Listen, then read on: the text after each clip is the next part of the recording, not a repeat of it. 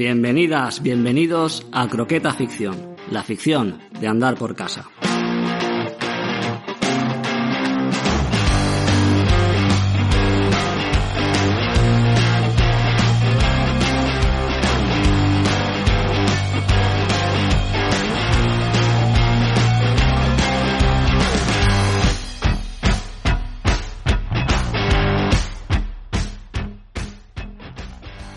Hola croqueteros, croqueteras. En el programa de hoy vamos a hablar de Debs, una croqueta gourmet en forma de miniserie de 8 capítulos, escrita y dirigida por Alex Garland. Pero antes de meternos en materia, dejadme presentaros al equipo que tenemos para el programa de hoy. Estamos en noviembre de 2020. El coronavirus hijo de puta sigue haciendo de las suyas y tenemos que grabar online cada uno desde su casa. Hoy más multitudinarios que nunca, con seis integrantes, a tope. Vamos allá. En primer lugar, dejadme presentaros a nuestro wikisperto favorito, maestro del conocimiento compartido y gratuito. Buenas, Pau, ¿qué tal? Muy buenas. Bueno, hoy repite con nosotros un jovencito programador de la cantera con ganas de consolidarse en el primer equipo. ¿Qué tal, Jandroche? Muy buenas noches. También está con nosotros, como no, el alma mater del programa y nuestro experto en redes. ¿Cómo va, Josep? Buenas a todos y todas. Por favor, recuérdale, Josep, a nuestra maravillosa audiencia en qué plataformas y redes sociales puede seguir el programa. Bueno, pues como de costumbre en cualquiera de vuestras aplicaciones habituales de podcast y, y, por supuesto también en Instagram, Twitter y Facebook. Podéis seguir siempre buscando Croqueta Ficción.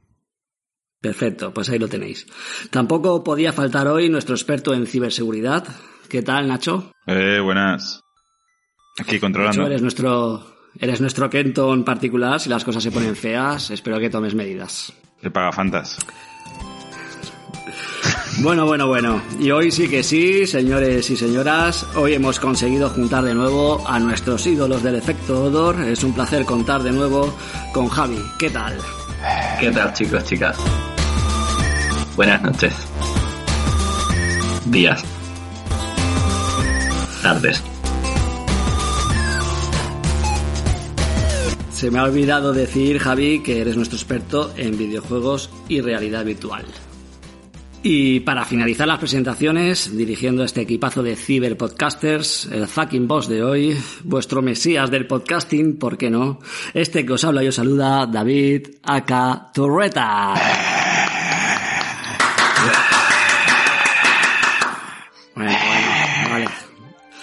Y hechas las presentaciones, vamos a adentrarnos de la mano de nuestro patrocinador, Maya Industries, en el proyecto de EPS.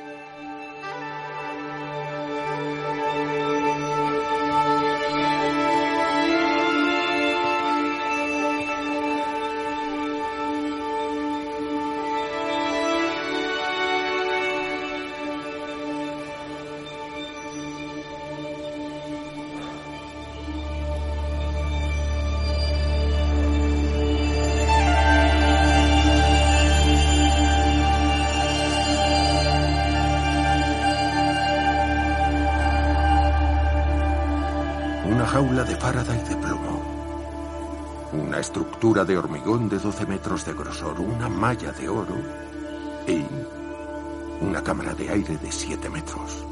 Totalmente sellada. Después los laboratorios. Y en el centro, la máquina.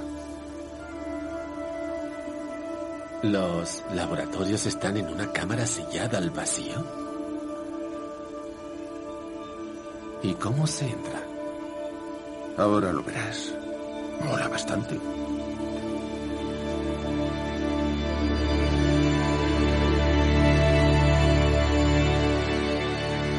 Vamos a empezar con una zona sin spoilers para aquellos que no hayan visto la serie puedan aproximarse a ella sin peligro y decidir si se animan a verla o no. Vamos a dar unas ligeras pinceladas y lo primero sería explicar un poquito de qué va Debs. ¿Quién se anima? ¿Pau? Pues vamos allá. Realmente la clave de, de Debs es pensar en una, una serie corta de ocho episodios en el que tiene mucha presencia aspectos tecnológicos. Vendría, vendría a alinearse con bueno, el estilo de eh, otras series como Black Mirror, por ejemplo, en el que habla de peligros de la tecnología o qué pasaría si ciertas tecnologías eh, avanzasen o desarrollasen en, en, en, un entorno secreto y después aparecen. Y en este caso cuenta la historia de una pareja en el que son dos programadores que trabajan para una, una empresa de, de enfocada sobre todo en la computación cuántica, inteligencia artificial, es decir, software avanzada que podría representar algo así como, como una gran corporación tipo Google, en el que, en el momento en el que uno de ellos lo contratan para, lo asignan para pasar a la, a, un, a una sección que trabajan en proyectos secretos. Esto es bastante común en este tipo de empresas. De hecho, Google mismo tiene Google X, eh, para, para proyectos, desarrollo de proyectos secretos. Google En ese momento, ¿perdón? Google X, Google Huevo. No, X. ah, vale. X de Proyectos Misteriosos. De ahí salieron, salieron las, las gafas estas de Google que al final no triunfaron, pero también ha havido otros proyectos, los coches autónomos. Eh, o... Mejor, mejor nombre. Sí, sí. en, en, bueno, nos, nos viene a contar la, la historia de eso, una pareja en el que uno de ellos muere por culpa de esta organización al tratar de ocultar ciertos secretos. Y la otra parte de la pareja eh, comenzará a investigar. Esto realmente, a nivel de historia, no es demasiado original. De hecho, podría ser el, podía, podríamos estar hablando de, de, de Voice, por ejemplo, pensando en el, en el episodio anterior, que arranca prácticamente igual.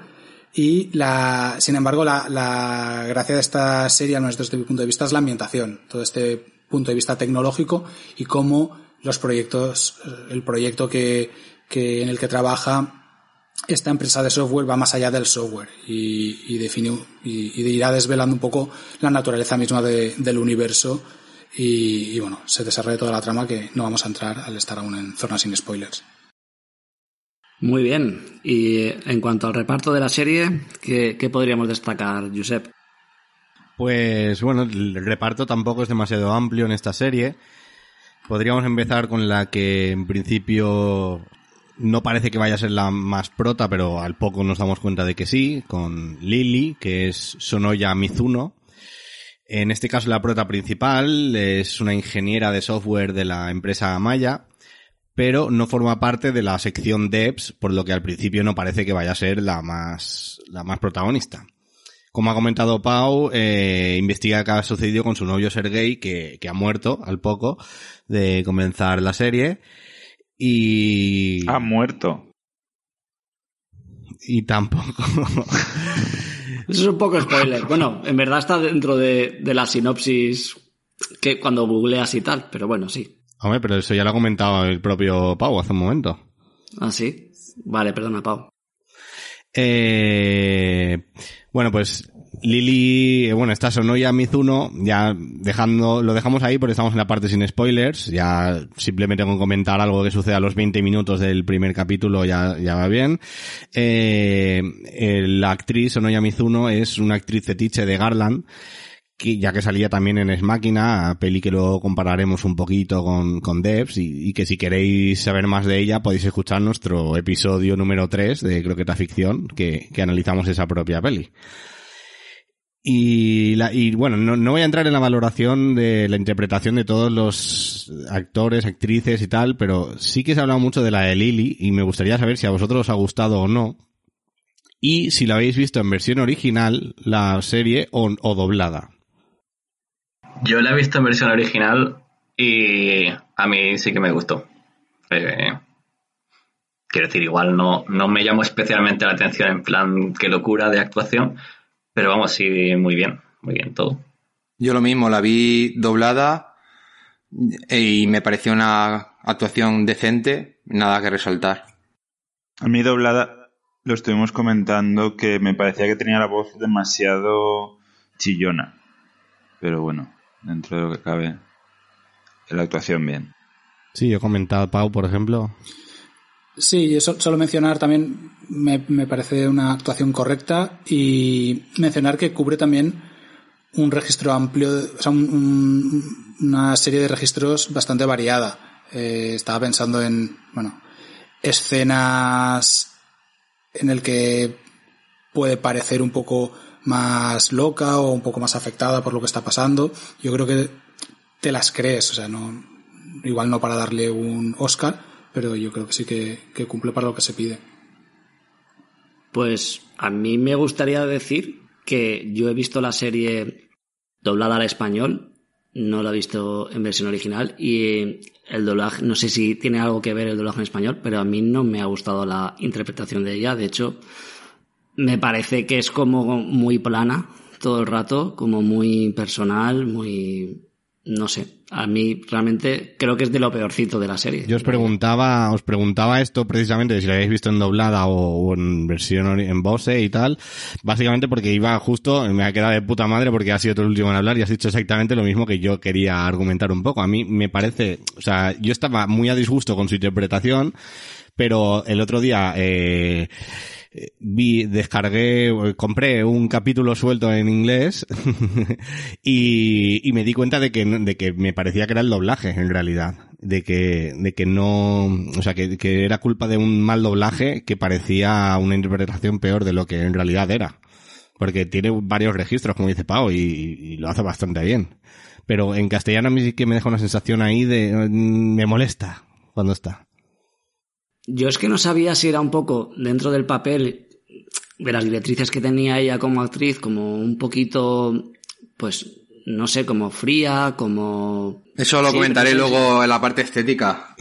Sí. Pero bueno, igual es el, eh, igual es lo que querían conseguir de ella, ¿no? Un poquito esa, ese rol, no sé. Hmm. Yo, yo sí que he comentado un poco lo de la voz porque su interpretación física, corporal, me parece bastante correcta durante toda la serie pero no me pega la voz en castellano. Me parece como muy chillona, como muy plana.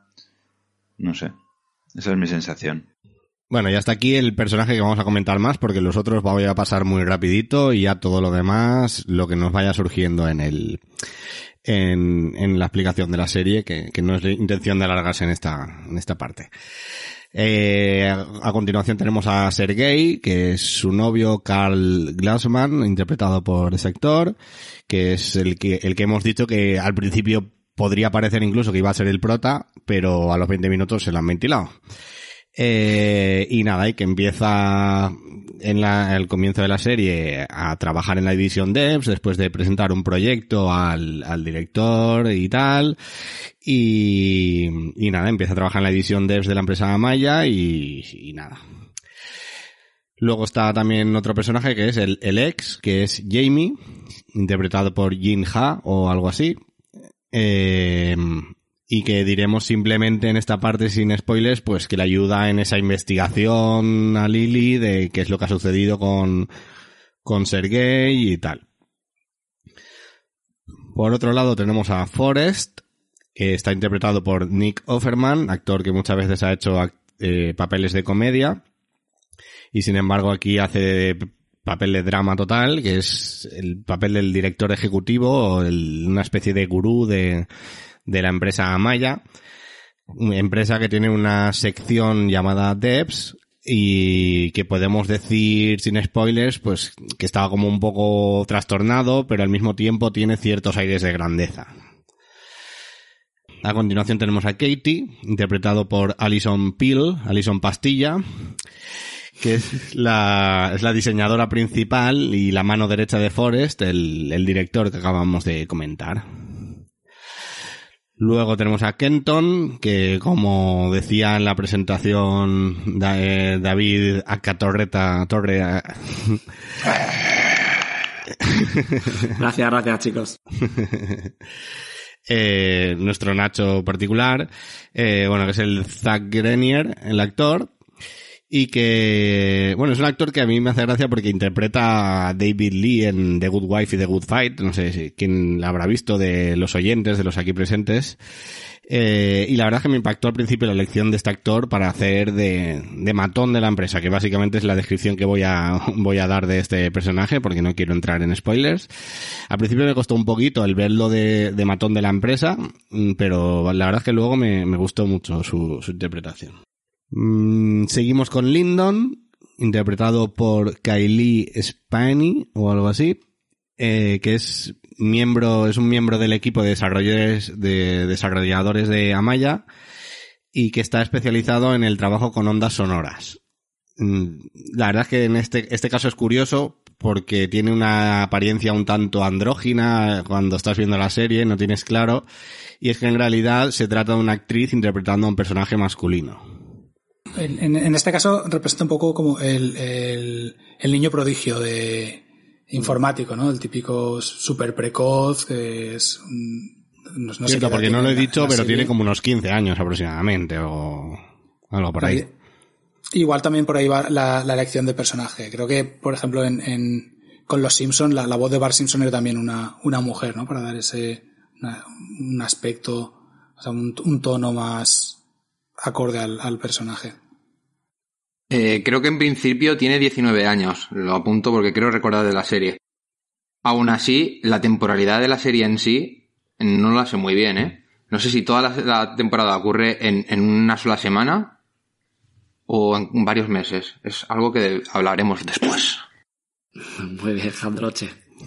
¿Queda algo más de reparto, Josep? Eh, nos queda solo uno de los protagonistas, que es Stewart, eh, interpretado por Stephen McKinley Henderson, un actor eh, sobre todo conocido en teatro, no tanto en, en cine o series. David, Para mí, de, de, el mejor. de los que mejor lo hace, me, me gusta mucho ese personaje. Sí, sí, la verdad es que le da un toque muy personal y mola, mola.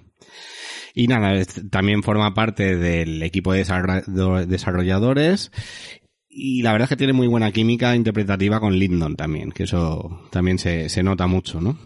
Y luego ya simplemente voy a decir un par de personajes más secundarios que me han gustado y acabamos con esto, que es en principio empezamos con Pete, eh, interpretado por Jefferson Hall, que es un vagabundo que duerme justo fuera del apartamento de Lily.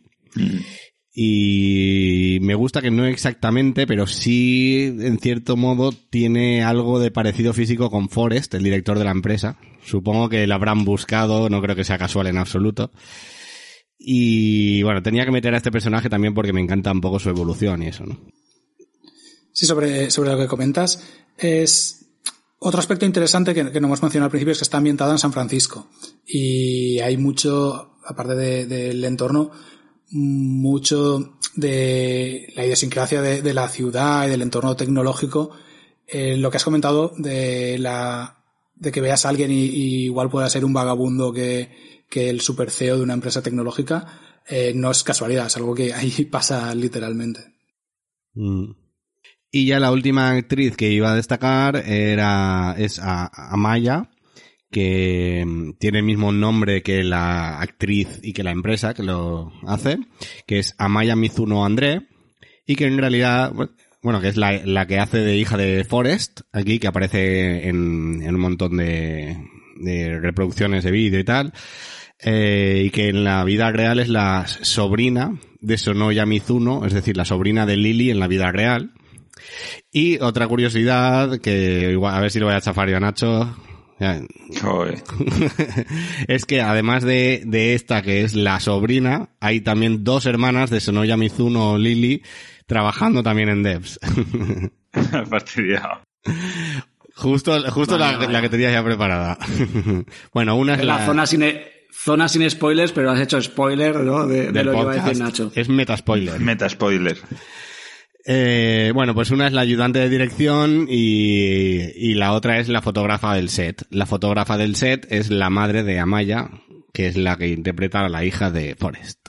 Y hasta aquí el culebrón, hasta aquí los personajes, podemos pasar a la siguiente sección. Muy bien, muy completito la sección del reparto. Vamos a pasar con el director, Alex Garland, a quien aquí en Croqueta Ficción le seguimos con bastante devoción. ¿Qué podemos comentar del bueno de Alex?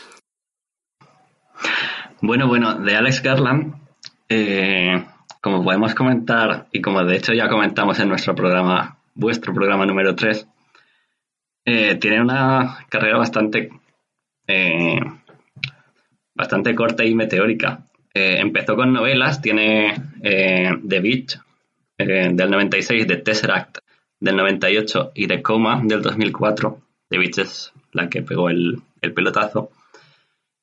Y cuando pasó a hacer eh, cine, pues ahí ya tenemos 28 días después, eh, película querida por todos, eh, donde él hace de escritor.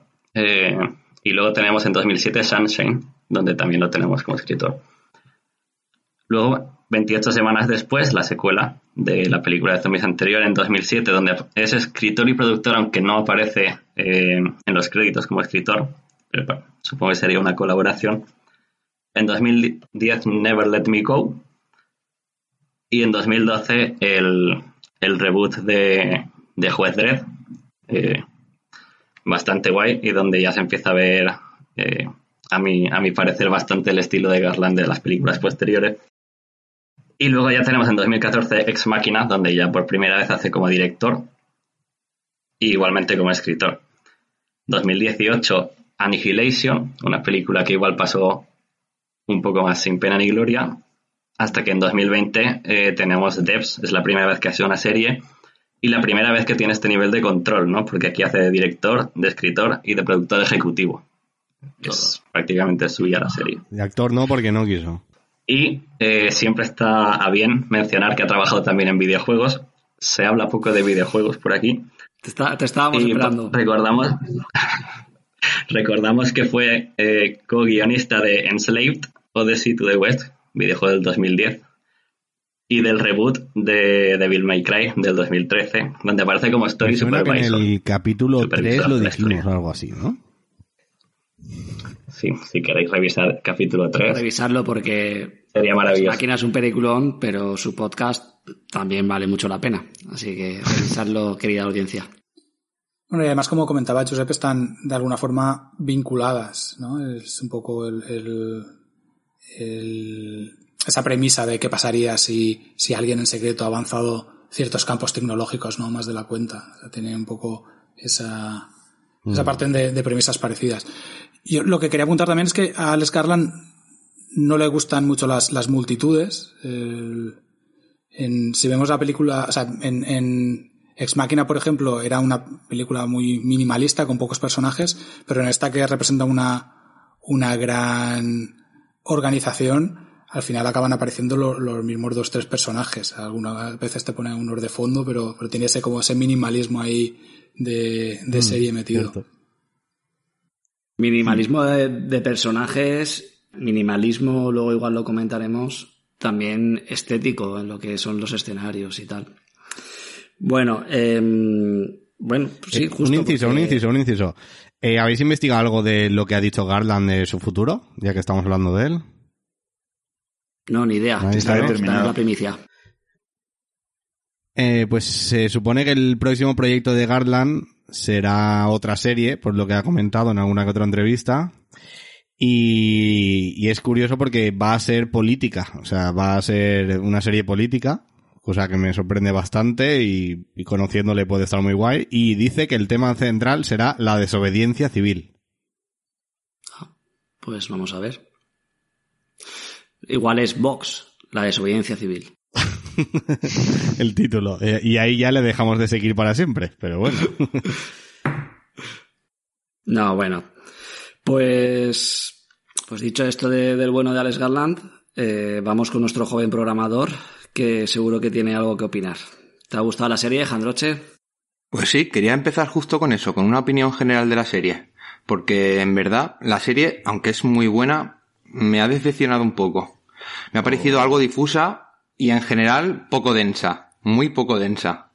Ya que no profundiza lo suficiente ni explota todas sus posibilidades. O sea, lo que es Debs, que es la idea principal, que lo siento, pero allá el spoiler, que en verdad no es spoiler, porque es justo lo que busca Maya, y es la idea principal de la serie. El spoiler cuántico, ¿eh? El spoiler, spoiler, cuántico. El spoiler de Rodinger. Exacto, porque la idea principal está basada en, en, el matemático Laplace, que propuso la siguiente ejercicio teórico, y es que si una inteligencia, una inteligencia fuera tal que conociese el estado y dirección de cada partícula del universo en un momento dado y las leyes que la rigen, conocería el futuro y el pasado hasta sus límites, desde el inicio hasta el final de los tiempos. Esto lo propuso el matemático francés Laplace en el siglo XVIII-XIX. Ajá. Y sí, en, en ese sentido creo que es una serie impecable tanto para bien como para mal, ya que es milimétrica, es casi quirúrgica, con un tempo demasiado medido, demasiado pausado a mi parecer, porque se, se mete demasiado en la trama narrativa del asesinato, la, toda la trama corrupta de las grandes corporaciones y deja todo el avance tecnológico y todas las posibilidades que eso conlleva, lo deja un poco de lado. Y creo que la idea que hay detrás de la serie es mejor que la serie en sí, pero vamos, que es la opinión. Eh, tiene momentos sobre todo geniales en lo narrativo y en lo visual, pero quizás tenía demasiadas expectativas con la serie, no lo sé. Aún así, creo que en ningún aspecto es malo, sino todo lo contrario, es una serie buenísima, pero que tenía el potencial de ser mucho mejor, y a eso es lo que le pegó. Ahí es donde le, le quiero meter en la pollita. Aún así. Yo estoy contigo, Jandroche, estoy contigo, la verdad. Aún así creo que es un estupendo thriller de conspiraciones corporativas que no se desplaza, que se desplaza seguro y sosegado sobre unos raíles minimalistas formados por conceptos filosóficos existencialistas y científicos procedentes de la mecánica cuántica. Eso no lo tenías preparado, ¿verdad? Eso se te acaba de ocurrir ahora. Es- eso, aunque parezca que lo hayas leído, es de tu cosecha, ¿no? Sí, eso es de cosecha. Eh. Nada, pues decir que la banda sonora la componen Geoff Barrow, The Insect y Ben Salisbury, que tiene una música estridente que te inquieta y angustia, pero a su vez es envolvente. Y yo creo que es algo que comentará Nacho con respecto a Ex Máquina. Con la banda sonora bastante similar, con esos toques estridentes que a veces te llegan a inquietar y angustiar. Ben Salisbury eh, estaba también en Ex Máquina. Bueno, de hecho, yo creo que la gran mayoría del equipo que trabaja en Debs trabajaba en Ex Máquina y probablemente también en Aniquilación. Es como la troupe de Alex Garland. Y Ben Salisbury en Ex Máquina también dota de una ambientación a la película brutal. Igual que aquí en Debs, que me parece una banda sonora también fenomenal. Es un poco eh, perdóname, Jandroche, pero es que estoy muy, muy en línea contigo, me siento muy en línea contigo. Es en plan de que la serie, la idea es muy buena, creo que podría haberse dado un poquito mejor, se podría haber llevado un poquito mejor, pero luego lo que es estéticamente es que es para mí una obra de arte en la línea de máquina. ¿No, Pau, o qué?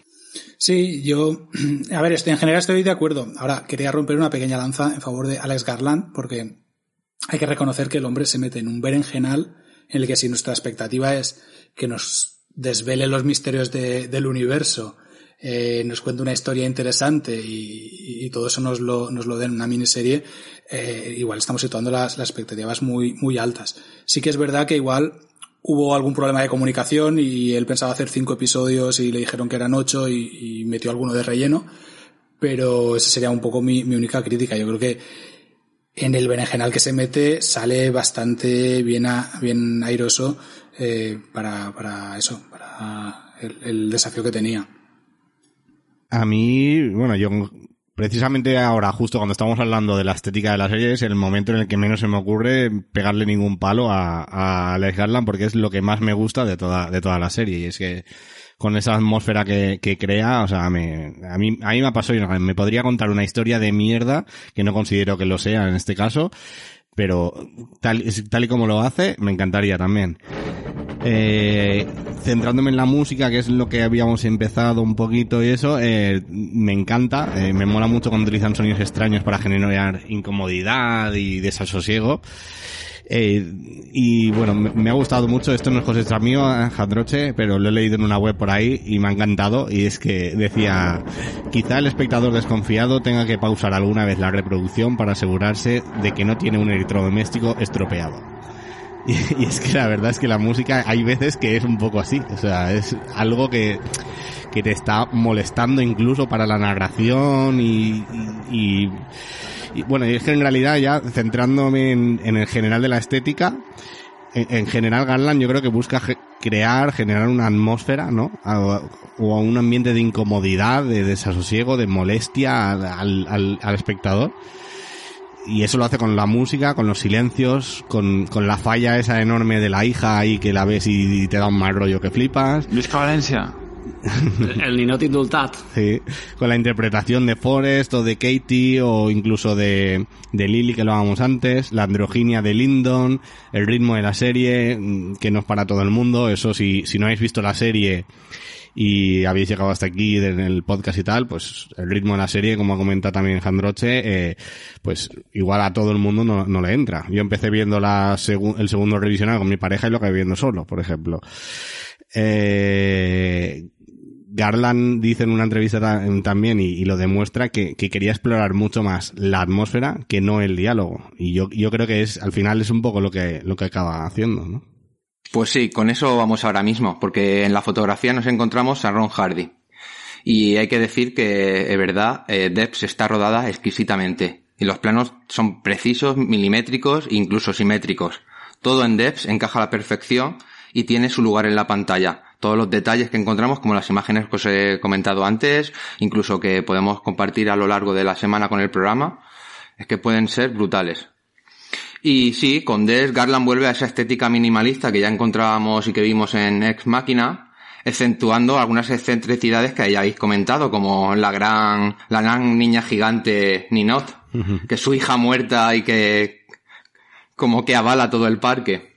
También encontramos ese bosque luminoso y el laboratorio flotante mm. por campos electromagnéticos, que yo creo que también es una exquisitez minimalista. Y qué decir de ese, del bosque como, como curiosidad, como apunte anécdota del sabio, decir que, que el bosque es tanto metafórico como, como literal, ya que ahí nos evoca la antigua metáfora sobre atravesar el bosque del conocimiento para alcanzar la sabiduría. Joder. Además, los aros luminosos hacen que ciertos personajes, principalmente el de Forest, que su nombre es bosque en inglés, también no casualidad, y Lily, que también puede ser de, del personaje bíblico Lilith, expulsada por su desobediencia del paraíso, tengan ese aura divina como son ángeles capaces de liberar a la humanidad de sus anclas, de sus tinieblas de, de ignorancia. No sé, es también un aporte que, que doy del personaje y de, del nombre y del bosque y todo lo que hay alrededor de esta atmósfera. La estética que utiliza Garland es estéril y muerta, pero es para mostrar el lado humano de las historias. Sus personajes mayoritariamente son fríos, son insondables. Y estábamos hablando antes del caso de Lily, pero es que si te das cuenta de todos los demás, es que son totalmente como materia muerta. Sí, Katie, ¿no? También la, la física rubia, eh, mm. la, la compañera de Forrest. O el matón Kenton, es que la moralidad de, es que no tienen, no se les nota. Pero creo que es eso lo que busca Garland, eh, seguir esa atmósfera inquietante y que casi, que sus personajes siempre intentan trascender la propia humanidad, intentan gobernar lo incontrolable. Eso también se transmite un poco con la atmósfera, con ese minimalismo tanto visual como narrativo, que puede ser asfixiante como habéis dicho en algún momento, pero creo que trata de, de subrayar eso precisamente, y por eso todos los ángulos planos, los ángulos de 90 grados, ese minimalismo, mm. que es tanto visual como narrativo como en sus personajes. Y ahí entraría mi opinión sobre la estética. Muy bien, Jandroche. Bueno, para finalizar vamos con Nachet. Nacho, que fue el, gran impulsor de, hacer el programa de hoy, así que ¿tienes algo que añadir? Sí, eh, yo... Antes de pasar a la zona spoiler, eh, bueno, tengo una frase. Creo que puedo decir con seguridad que nadie entiende la mecánica cuántica. Esta es una frase de Richard Feynman, que es uno de los físicos más, más importantes del siglo XX y que ganó el premio Nobel en 1965. Y a la hora de cuando nos vayamos metiendo en la serie y sus discusiones, eh, vamos a ir circulando por, por esta frase. Que nadie con seguridad entiende la mecánica cuántica. Luego, hay varias cosas interesantes que no hemos comentado, pero que a mí me gustan, dentro de, de Sin Spoilers, que es como que las dos protagonistas principales son mujeres, que eso no suele ser muy común y también me parece muy interesante, porque Forrest está por ahí, pero es como un personaje medio ficticio, que fluye, que tiene sus ideas y que está muy claro lo que piensa también. es muy claro, que no pasa lo mismo tanto con ellas. Ellas son más complejas.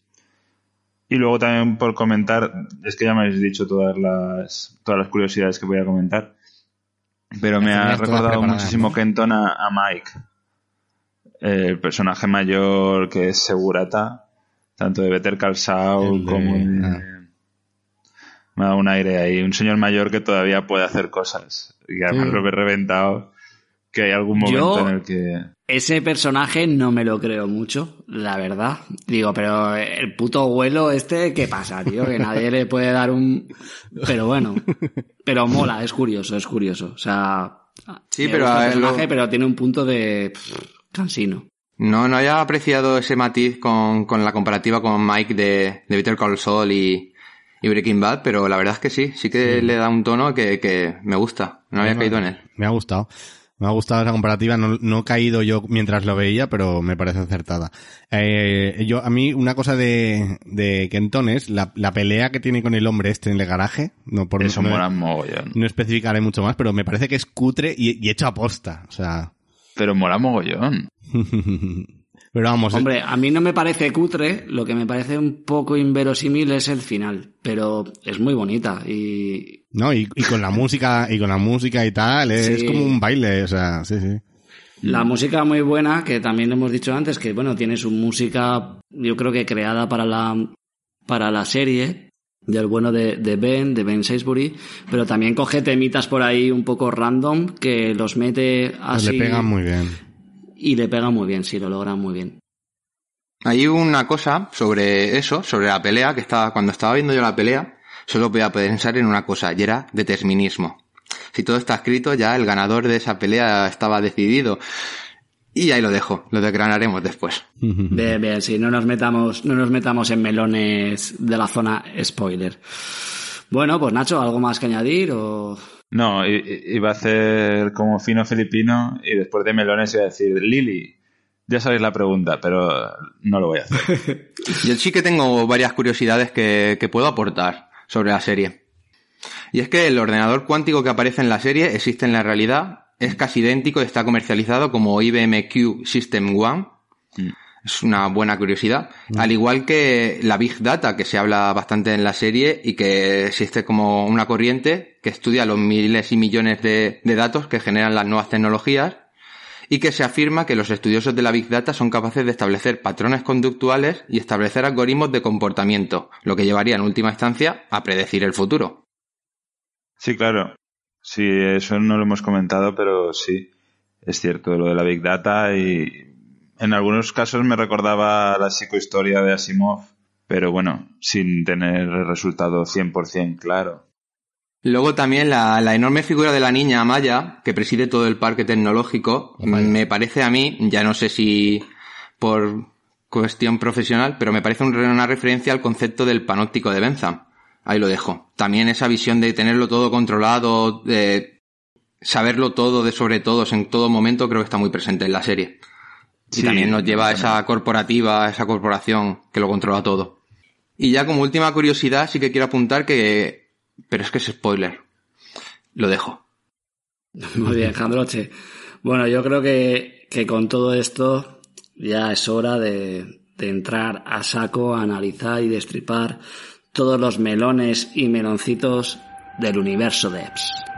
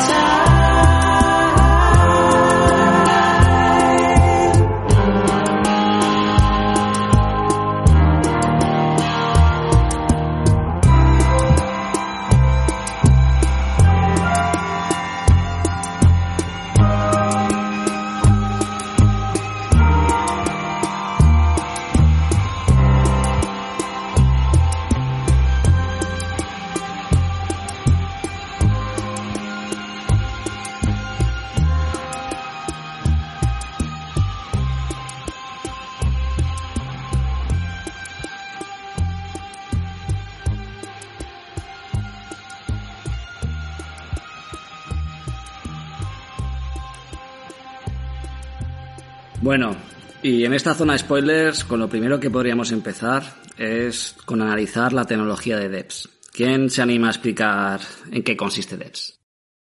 Pues a ver, eh, yo puedo explicar así a grandes rasgos eh, lo que hacen con la tecnología de DEPS. A muy grandes rasgos lo que hace la tecnología esta es predecir el futuro o poder ver el futuro. La forma en la que hace esto, sin entrar en movidas eh, más científicas que igual tocaremos después, lo explico como lo explican en la serie. Si tú coges, por ejemplo, una bola, una pelota o un bolígrafo y lo empujas, eh, conociendo ciertos datos como el peso de la bola, eh, la velocidad, el rozamiento, etcétera, tú puedes predecir cuándo se va a parar esa bola, ¿no? Cuándo se le va a acabar la inercia que lleva. Ese concepto, digamos, aplicado a todo, a lo bestia, implicaría que si tú tienes la suficiente cantidad indecente de datos, puedes predecir cómo se van a comportar las cosas. Entonces, la tecnología de DEVS nos pone en la situación de que con unos ordenadores cuánticos mega brutales que pueden manejar una cantidad indecente de datos, puedes de esta manera eh, predecir lo que va a pasar. Adicionalmente, eh, haciendo, digamos, el proceso inverso, puedes, digamos, eh, ver lo que pasó en el pasado y de una forma que ya completamente se me escapa, eh, llega un momento en el que puedes visualizar, incluso capturar audio de determinados momentos de la historia. Eh, eso es más o menos lo que están desarrollando en Devs. Entonces, eh, las implicaciones de esto, pues, pues claro, todas las que podáis imaginar, incluyan predecir el futuro. claro, la historia es que para poder sostener esta base, eh, en devs defienden un universo determinista. Es decir, que todo va a pasar de una forma, que ese es el único futuro que tú vas a poder ver, porque es el único que va a suceder, y que no existe el libre albedrío. No, no hay posibilidad. Todo lo que tú crees que estás haciendo por voluntad propia es en realidad el producto de muchas circunstancias. Y, no, y es imposible cambiar eso. Eso es lo que se defiende aquí en Devs. Y de hecho hay un momento de la serie en la que los programadores de Devs intentan eh, manejar una teoría distinta con universos múltiples. Y Forrest eh, no quiere saber nada de esta teoría y la descarta completamente, independientemente de los resultados. Claro, exacto. Esto nos lleva a la parte de la ética, porque es la parte al final, eh, digamos, más importante de la serie, entre otras cosas porque un determinismo absoluto implica que no tienes eh, la culpa de nada, éticamente, puesto que nada de lo que puedas hacer va a cambiar nada. No puedes tener la responsabilidad de hacer o no hacer una cosa, puesto que el resultado va a ser el mismo. Entonces, eh, digamos que Forest, lo que hay al final detrás de que el monte Debs es la muerte de su hija aparentemente lo que parece es que él quiere como reunirse otra vez con su hija, volver a estar con ella. En cierto modo, eh, lo que pasa es que si el universo es determinista, que es lo que él quiere demostrar, él no tiene la culpa de su muerte. Entonces, él está obsesionado con esa movida y por eso no quiere saber nada del resto de las teorías. Y en principio, pues parece que están en lo correcto, aunque hacia el final, pues claro, empiezan a aparecer otros factores que ya veremos a grandes rasgos, pues esto sería lo que hace la tecnología de Devs. Aquí hemos abierto ya un par de melones que si queréis empezar a... El primer melón, ¿no? Sería un poco explicar lo que es el, determinismo, ¿no? Entrarnos en las leyes del universo, en cómo funciona nuestra realidad y si vivimos en una única realidad en la que pasa lo que tiene que pasar o vivimos en muchas otras realidades. En principio esto, bueno, Jandroche, ¿tienes algo que decir? Pues sí, la verdad es que la filosofía tiene mucho que decir al respecto. Eh, tendremos que hablar de determinismo, de fatalismo, de compatibilismo, de incompatibilismo. Son muchos los términos que a lo largo de la historia se han debatido a lo largo de esto. Y es que si el humano es libre para decidir o actuar según las decisiones y acciones, o si no, si esas acciones y decisiones que toma el ser humano han sido determinadas por fuerzas externas, ya sea la herencia, el entorno, la historia o el propio destino. Tendríamos que hablar de determinismo en, varios aspectos, porque hay un determinismo fuerte y un determinismo débil, Y también hay un determinismo tanto sociológico, epistemológico, lingüístico, social, muchísimos, o geopolítico, hay muchísimos de tipos de determinismo, el científico en el que más trata la serie, y es que el determinismo científico, si lo vemos basado en este superordenador cuántico, que es DEPS, y no hace otra cosa que es una simulación tanto del pasado como del futuro con este predecir de los Big Data. Pero no deja de ser un tema súper filosófico porque trata, como hemos dicho, del determinismo y el fatalismo y es que ya Aristóteles advertía que tanto los hechos presentes como pasados son inmutables, es decir, son verdad, se pueden decir como verdad, es la, correspondencia a la verdad. En cambio, los futuros son fácticos, es decir, que son contingentes, pueden ser o no. Eh, si tomamos la, teoría del determinismo o la del fatalismo, nos llevan que todos los hechos están ya escritos. No podemos hablar tanto de un fatalismo divino o no, pero aquí dejamos fuera las moiras y nos centramos exactamente en que es una necesidad impersonal. El fatalismo no implica que tengamos un destino concreto, sino que nuestro destino es ser exactamente como somos en exactamente las situaciones en las que nos encontramos. Y esto entroncaría sería la diferencia con el determinismo, que esas causas son causa y efecto, sí que hay unas causas. En el fatalismo ya sería el negativismo absoluto. Y el compatibilismo sería esa doctrina filosófica que coincide entre el determinismo con el libre albedrío mientras que el incompatibilismo niegan que puedan existir el libre albedrío con el determinismo. Ah, yo me quedo con esa Y- última. Lo dejo como apunte filosófico y ya está. Vale. Vamos a pasar de la filosofía un poquito a la ciencia, ¿no? A comentar Oh. un poquito las leyes del universo. Pau, ¿qué, qué nos puedes contar al respecto? Sí, a ver, retomando un poco con, con el, concepto de determinismo, pero de- desde otro ángulo, es interesante la perspectiva de la tecnología.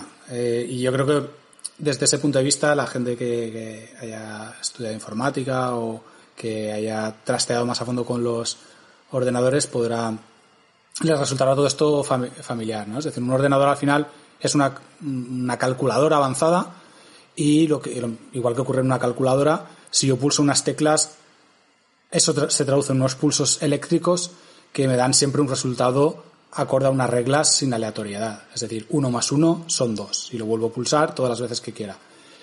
No voy a saber siempre el resultado. Si pulso más uno igual, sé que me dará el número siguiente, no te puedo decir cuál, depende del estado.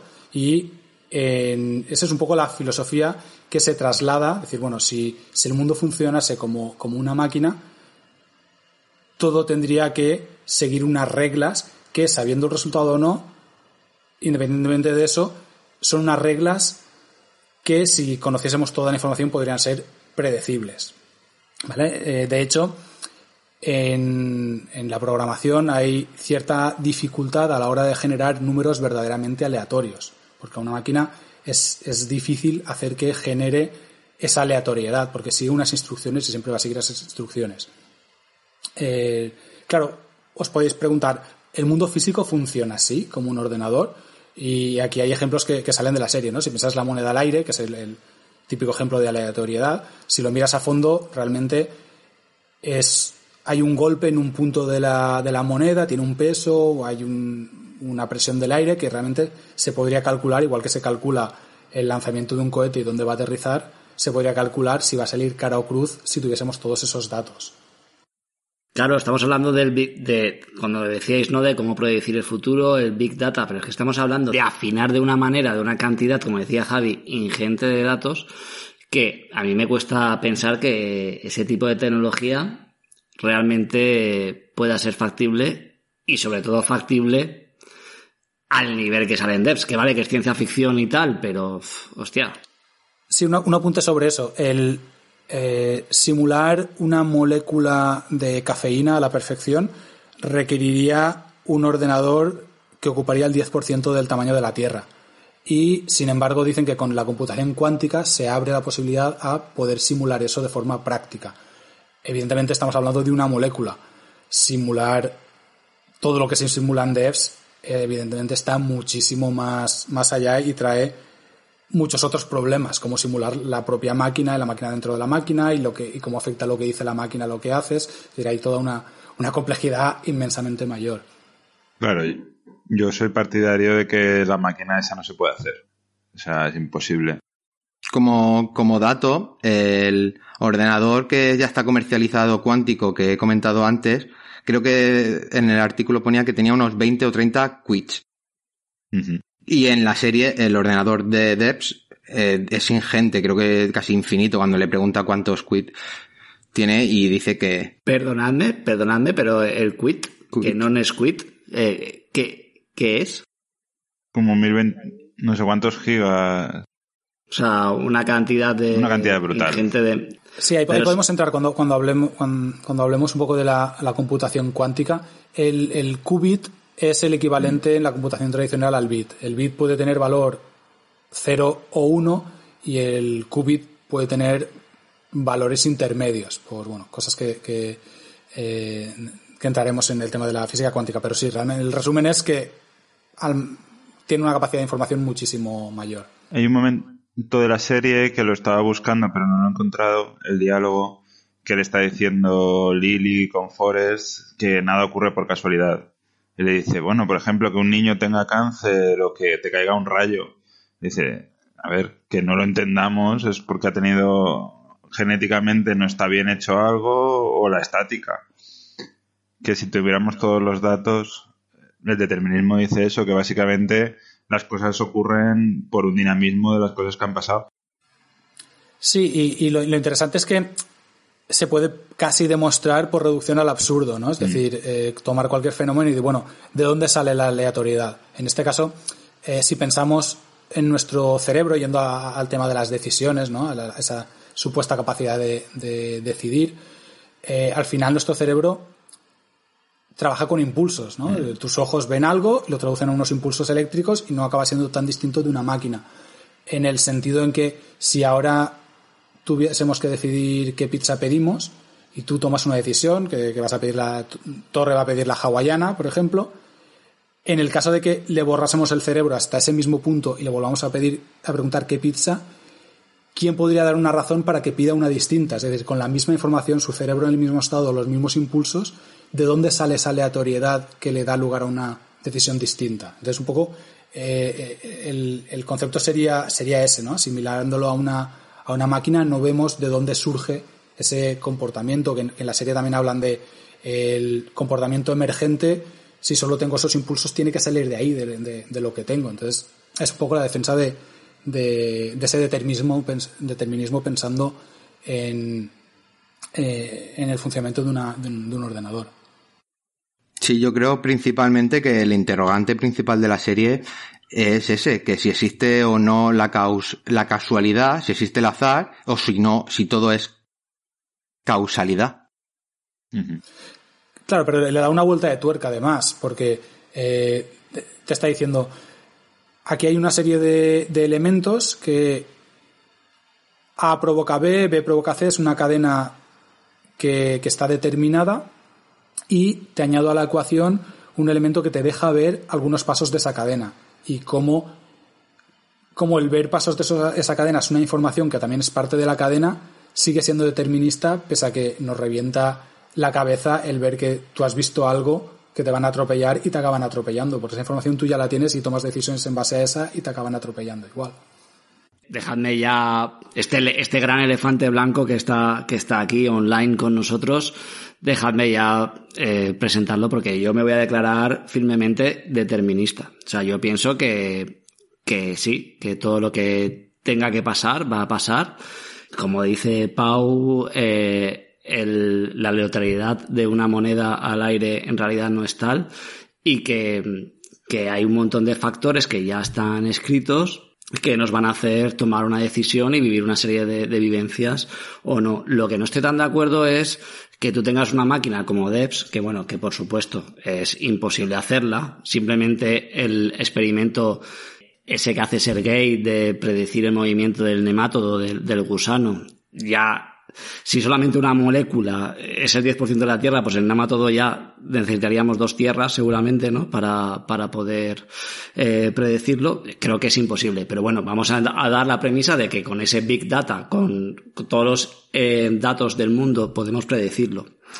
Entonces, yo en ese aspecto sí que soy determinista. Otra cosa es que la serie presente realmente que tú veas que algo va a pasar y pase de verdad. No, la máquina yo creo que tendría que predecir que tú vas a ver eso y que va a cambiar. No sé, yo, yo no veo, yo no veo eso muy claro. ahí, hay, un, aspecto, el aspecto rayante, y, yo creo que ayuda a entenderlo el pensar primero en, las proyecciones a pasado, es, es justamente ese, que si a ti la máquina te enseña el futuro que, que ocurriría si no te estuviese dando esa información, ese no es el futuro que va a ocurrir, porque te está dando esa información. Eh, la, gran rayada es cómo la máquina sabe qué información darte, porque eh, te, está, te está diciendo, va a pasar esto, y lo está anticipando, incluyendo la información que te está diciendo de lo que va a pasar. Que sí, que sí, que la rayada es buena, pero buena, buena. Y esto me entronca un poco también con la película Matrix, cuando Neo tira el jarrón, que también hay muchas similitudes con la serie, entre el Mesías eh, y todo. Pero cuando Neo tira el jarrón y el oráculo le dice, eh, ¿crees que lo hubieses tirado si no te lo hubiese dicho? Pues eso es exactamente igual. Y en la serie se discute eso a lo largo de toda la, de todos los capítulos, en los que, por ejemplo, la, la discusión científica que tiene eh, Katie con su profesora, cuando no está, es eso, y saber qué visión de, del universo es la, auténtica. Si la del multiverso, si la del terminismo, si hay un libre albedrío, si hay causalidad o solo causalidad. Y eso es lo que eh, en verdad es lo interesante de la serie.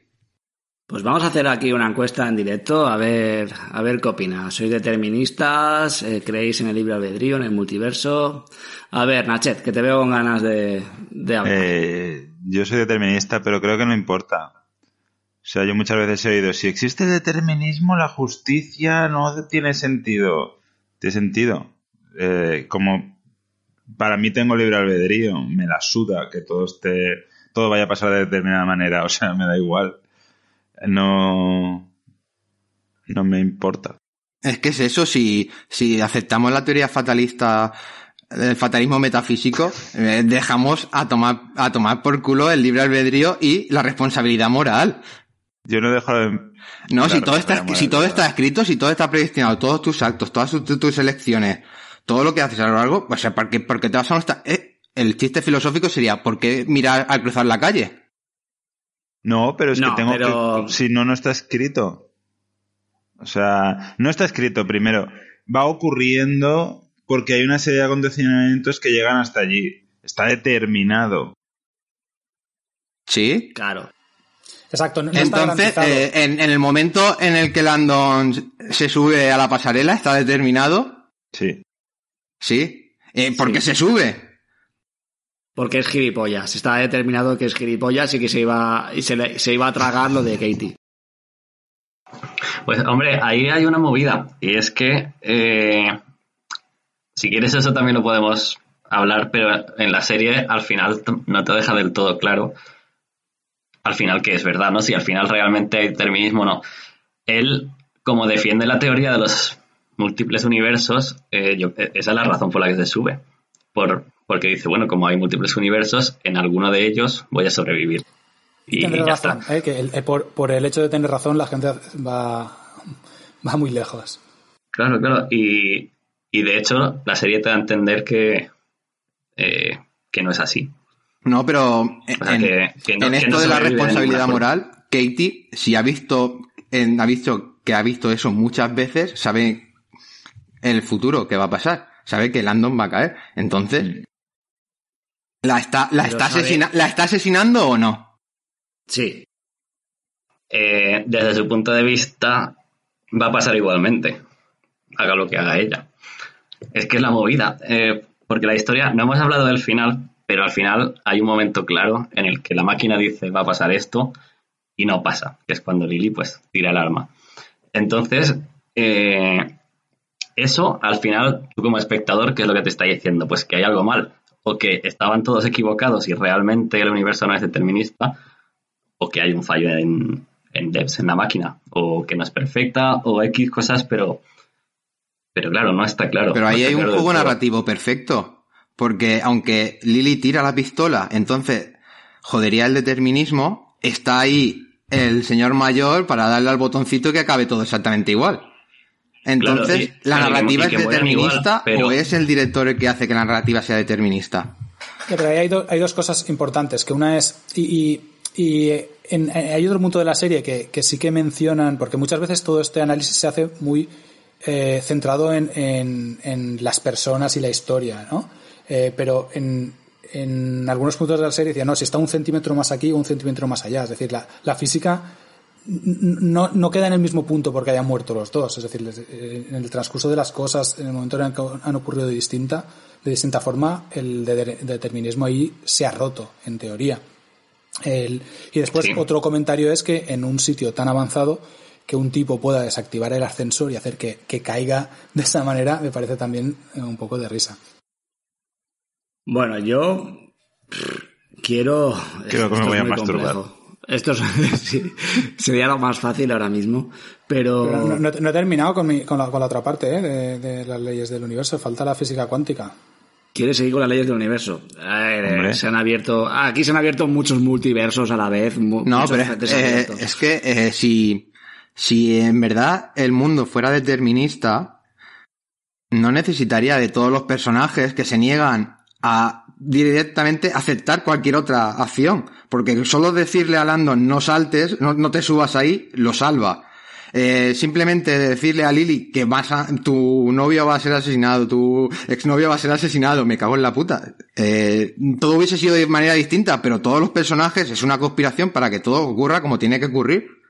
Pero, a ver. La única, es que la única personaje que se sale de eso es Lily. Y aún así Vale, resulta vale. ineficaz porque todo el, el resto está compinchado en que tiene que ocurrir así.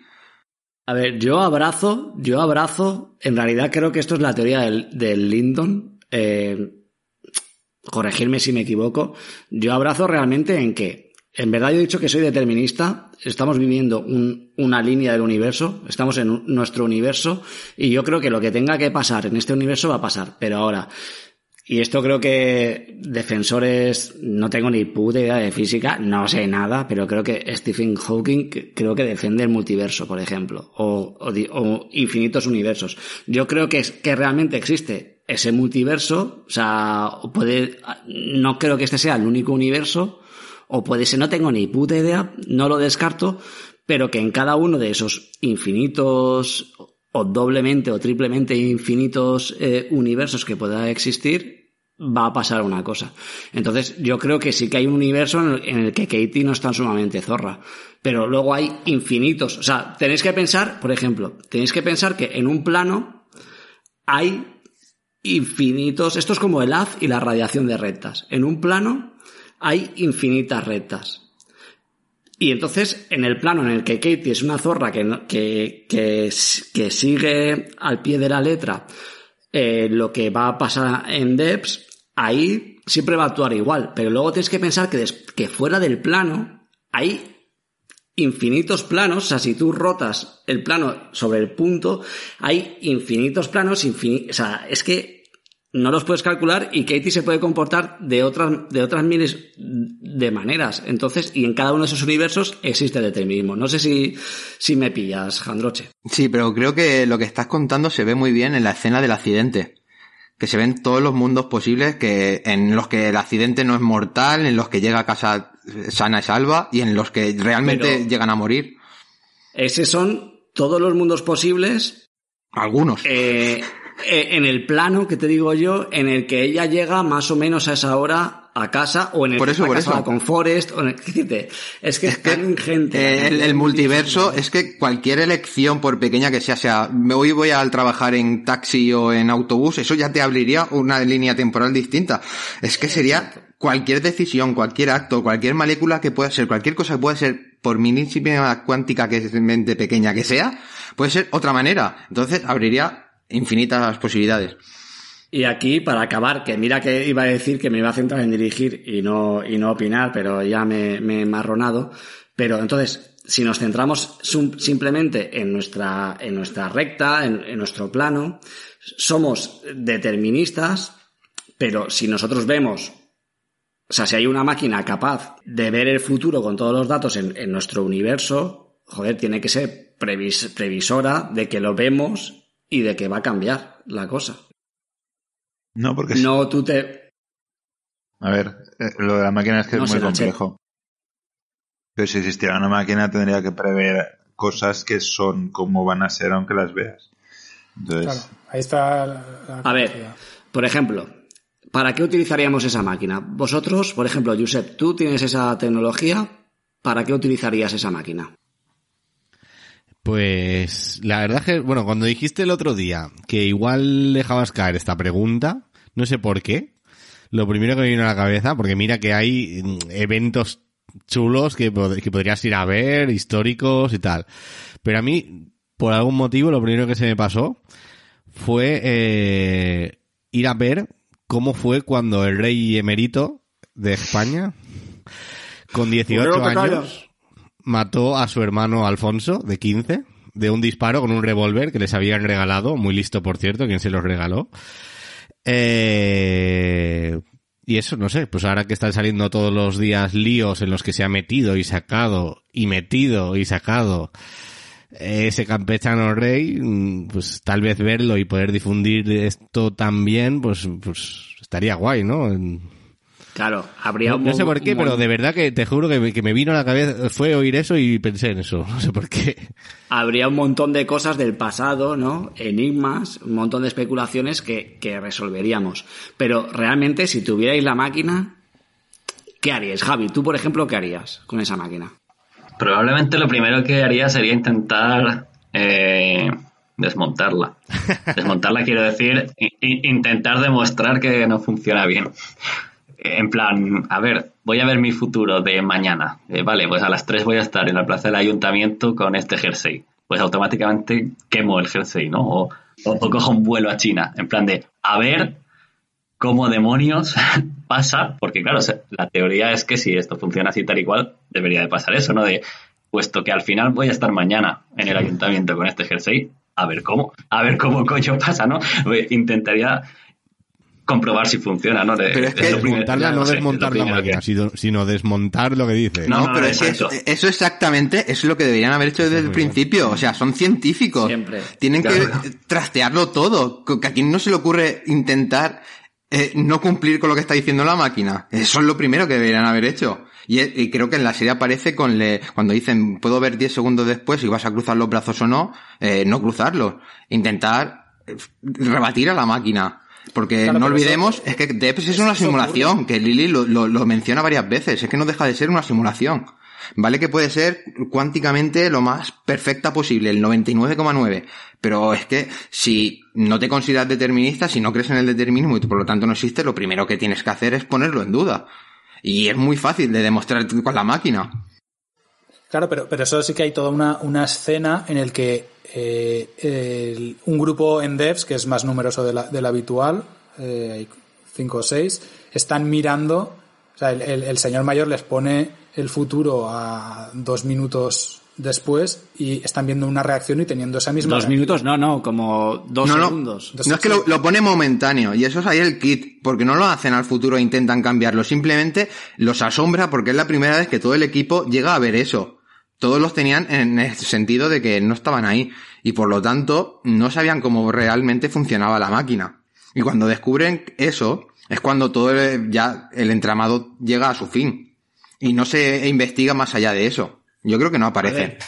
yo esa escena, esa escena de los dos segundos o cinco segundos de anticipación que, que va sucediendo un poquitín antes en la pantalla lo que van haciendo los otros, hay un punto que me la creo, porque no tienes margen de reacción. Hay un puntito que, bueno, que me la creo, no, sé, porque si la máquina es capaz de, de predecir eh, lo que vas a hacer, aún viendo lo que pasa en la máquina, pues bueno, vale, hay un puntito que sí.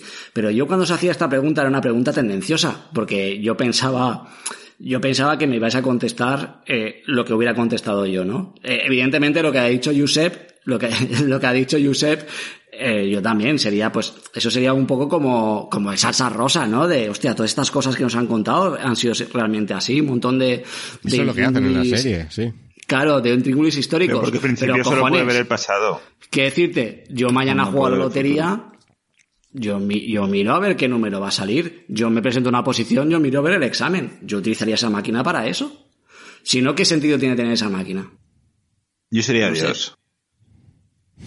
Deus. Es que ahí está el poder que tiene la máquina eh, comercializada sería, yo qué sé. Y ahí es la verdadera pregunta de la serie, si es determinista o no, porque es que me cago en la puta. Sí, imagínate, claro, eh, todas las si, si- personas de alrededor con sus máquinas. no, todo el mundo ganaría la lotería, todo el mundo lo sabría todo, pero que gra- es que no, no, no puede ser. Ya, pero... no, Pero por es eso, la- por eso el, el señor mayor pierde la puta ilusión, no me acuerdo ahora cómo se llama, pero es eso, ya me la suda todo. Stewart se la suda Stewart, todo al final, ese- al final. Ese negro albino, ¿no? Es un negro albino, me, me llama la casi, atención. Es muy curioso. Pero, joder, yo es que aquí enlazo un poco con lo que decía Javi al principio, pero ¿para, para qué te sirve esa máquina? Si todo va pa- si es que no te sirve para nada. Es decirte, lo único que te sirve es para que Forrest se quite su mala conciencia de, de hablar, de hacer a su mujer hablar por el teléfono móvil y que muera mientras que conduce y que muera su hija. O sea, lo único que sirve es para eso. No, para, cual- para muchísimas cosas. No, es la mejor película documental de toda la historia, o sea, es la enciclopedia universal. Vamos a abrir aquí otro melón. La, la nueva Wikipedia. Vamos a abrir aquí otro melón. Entonces, Pero privada. Y- y- y Na- no acaba con la, con la física cuántica, ¿eh? Nacho, esta se queda ahí, se queda ahí pendiente, Pau, perdóname. Dígame. Luego, luego volveremos porque esto va, esto es como un átomo libre. Esto es un átomo libre, bien calentito, es un gas ahí moviéndose bien, bien de un lado para otro, ¿no? Pero gas calentito para- suena a otra cosa. John Connor no puede ser su padre. Pero bueno, continúa. No, lo que te voy a preguntar, Nacho, es que, claro, eh, esta tecnología, ¿de qué es útil, por ejemplo, al Estado? O sea, Al ¿por qué Estado. el gobierno americano... Sí, porque el gobierno americano estaba tan interesado en esta tecnología que... Pues que si realmente hubiera tenido acceso a ella, hubiera ganado todas las guerras y todo porque sabría que va a ganarlas. No, porque está determinado el futuro. Claro, Si no puedes pero hacer al nada. conseguirla sería que ya las ha ganado, porque ya sabe toda la información. O igual no. Bueno, no, Claro, es si- que- si sabe que pierdes. Pero lo, lo cierto es que si realmente hubiera determinismo, el gobierno no le serviría para nada en el sentido de que no podría cambiar las Claro. cosas. Teniendo la máquina, No, le no, no. serviría pues a lo mejor para evitar... No, nada, nada, que es que la ya estaría predicho se- también, ya estaría determinado. No, pero La acción o no. Claro, No estoy de Diciendo. eso. Sí. Eh, a ver, realmente el, es que no hay un futuro en el que mire lo que pasa en la máquina y uno en el que no. Es decir, según el determinismo solo hay uno. Si mira en la máquina es porque iba a mirar. Y mirando en la máquina tendrá las ventajas de mirar en la máquina y pasará lo que pase por mirar en la máquina. Y será inevitable, pero inevitable incluyendo el paso de mirar en la máquina. La, trampa que hacéis aquí es que eh, si en un escenario determinista en el que mirar en la máquina es parte de este, decís, si no miras en la máquina, me invento un camino alternativo, pero ese camino alternativo no existe. Claro. Ya, Pau, pero aun mirando la máquina, parece que la máquina no predice que has mirado la máquina, ¿sabes? Claro que lo predice, como no lo va a Lo predecir? predices, ahí está el tema. sí. Sí lo Si no, sí. no es determinista Claro, y no es- funciona. Claro, el tema es que para nosotros es, es- es imposible pensar cómo eso está implementado por, por eso, porque si te dice que te van a atropellar, está, ca- está computando que te van a atropellar aun diciéndote que te van a atropellar, porque parte de ese camino es que tú ves que te van a atropellar, entonces intentas que no te atropellen y aún así te atropellan. Y, y es lo que nos, nos rompe la cabeza porque introduce ese, ese bucle de información. Pero en el escenario determinista pasa eso. ¿Y Pero ¿Por qué no se el, esta- Estado- el estado que se haga con esa máquina seguramente ve cómo es el estado que domina a todos los demás. Porque se ha hecho con la información futura. Y la información futura Y es que él va a dominar a todos los demás. ¿Ese estado, si miráramos la máquina, ese estado es Estados Unidos o es China? Pero es lo que dice Pau, el tener la máquina y tener la información no te garantizaría cambiar nada. O sea, no te haría más poderoso. No, yo, pero, mm, yo no lo veo. pero por ejemplo un estado se vería como él va a dominar a los demás, pero también podría haber cosas como ¿qué está haciendo China ahora mismo? Y ya sabría qué información tiene a la hora de lo que va a hacer. Es que es muy complejo el tema de entender que sabe todo lo que sabe. Claro, pero ¿sabes? quiero decir, Pero sí. claro, discul- disculpa, eh, es que, es que, pero es eso, es que igual ve eso, o igual ven el futuro y ven que el Estado en el futuro está en la mierda. Y van a quedarse en la mierda porque no lo van a poder cambiar. Entonces, quiero decir, que esa información tampoco Pero es muy poco probable Ya, pero- pero- que teniendo una máquina que puede ver todo el futuro, ese estado vaya a acabar en la mierda. Vale, vale, pues a lo práctico. Es decirte, si yo me voy a presentar unas oposiciones, ¿puedo utilizar la máquina para ver las preguntas de las oposiciones y sacármela? Sí. Claro, el tema es que en el momento que mires en la máquina, si te dice lo que va a pasar, es decir, si tú miras las, las preguntas Es que ya está Y determinado que miran las preguntas. y en la máquina ves que suspendes, amigo, vas a suspender. Es que es muy burro, es que es que eres muy burro entonces. No, porque a lo mejor al ver la máquina decides que no te sirve para nada estudiar porque tienes una máquina que puedes ver todo el futuro y que eso es absurdo. Pero a ver, Y O que pasa cualquier cosa que te hace suspender el que no examen. hemos hablado tampoco, que la máquina también parece que te pone el plano que tú quieras, o sea... eh, Claro, porque es una simulación. Es decir, en el momento en el que está todo simulado, tú puedes coger la parte de la simulación que quieras. El tema es que esa simulación, la gracia es que coincide al 100% con la realidad en su pasado y en su futuro. Es decir, tú podías... Es como si haces el Big Bang con todos los datos. Tú tiras para adelante y para atrás y pones la cámara donde quieres. Pero no es cierto, porque vemos que se equivoca en una predicción. Cuando Forrest le enseña a Lily porque lo que va a pasar, también. cuando le enseña a Lily lo que va a pasar, le enseña cómo ella le dispara y al final tira la pistola. Por eso rompe el determinismo, pero luego al final la escena acaba siendo igual por Stewart.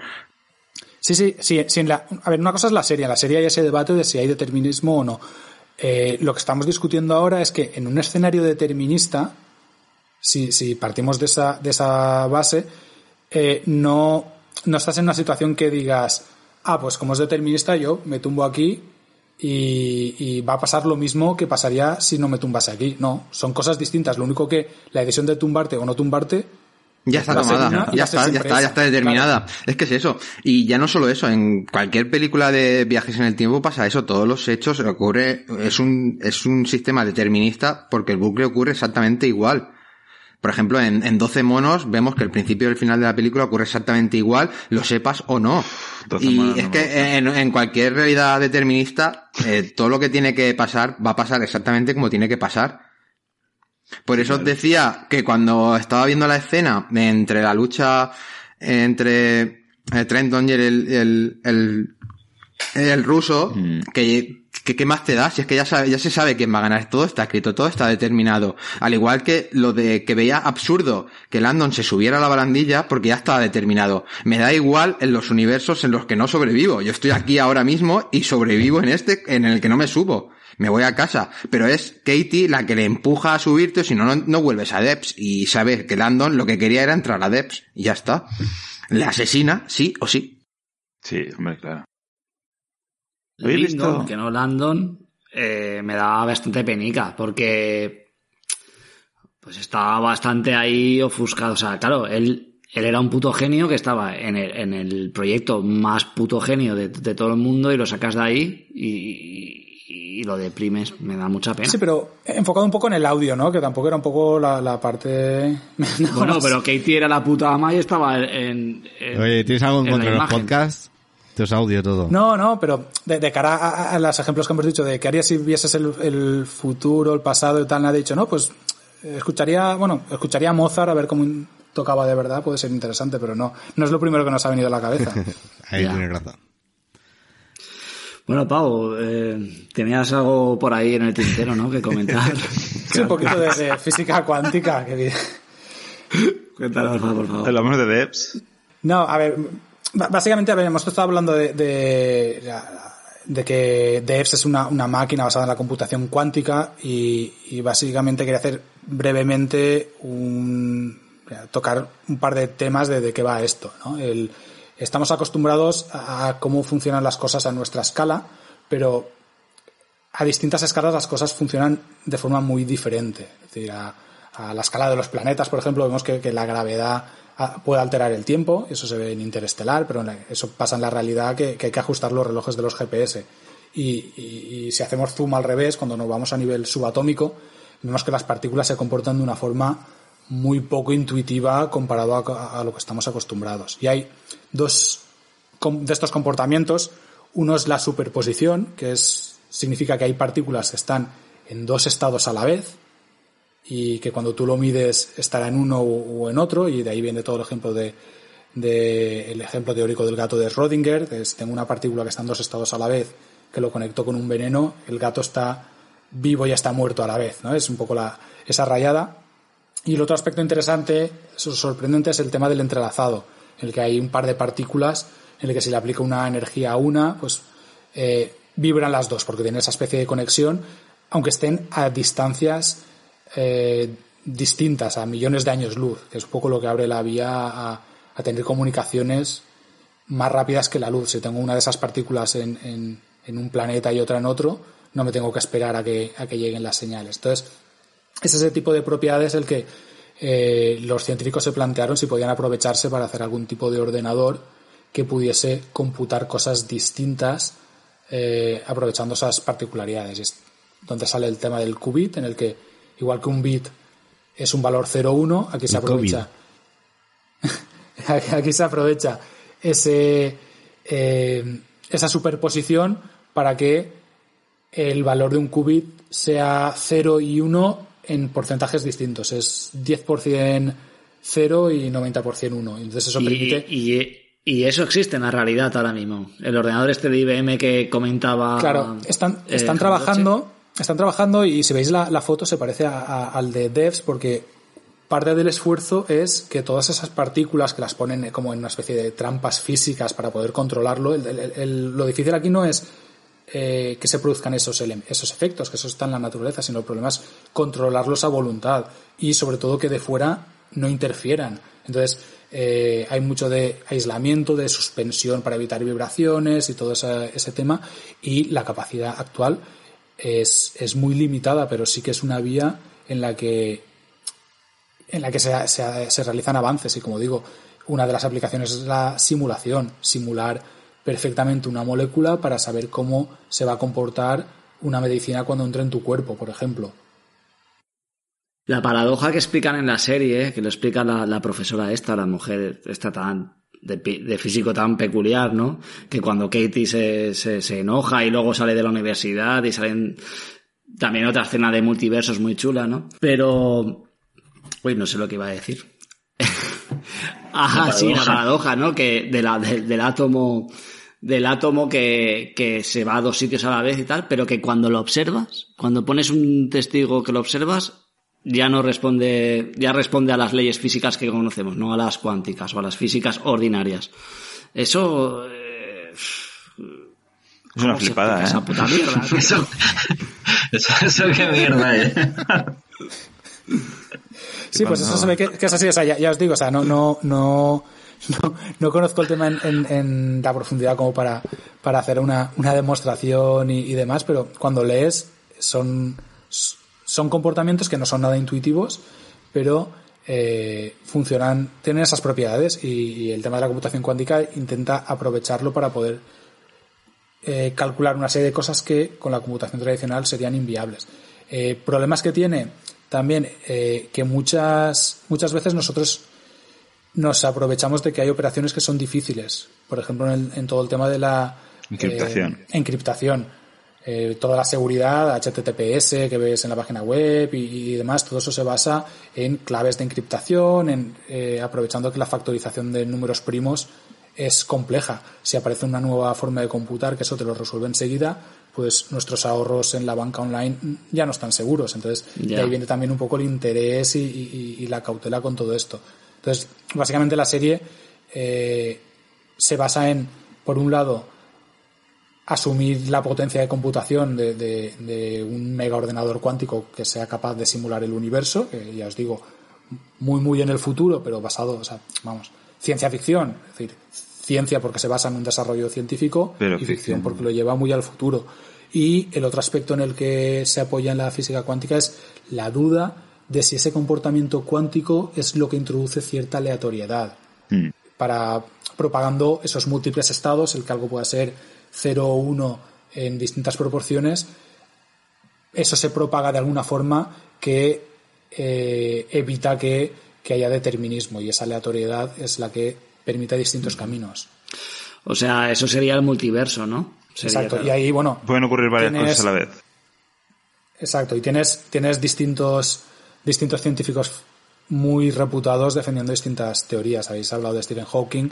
Eh, Einstein, en su famosa frase de Dios no juega los dados, venía a defender el, el determinismo. De alguna manera decía, bueno, este comportamiento cuántico del que habláis, por detrás tiene que haber algo que lo haga más predecible. Entonces, claro, has hablado un poco de lo que sería la aplicación práctica, ¿no? De, de, de esta física cuántica. Una de ellas, ¿no? El poder de la encriptación, ¿no?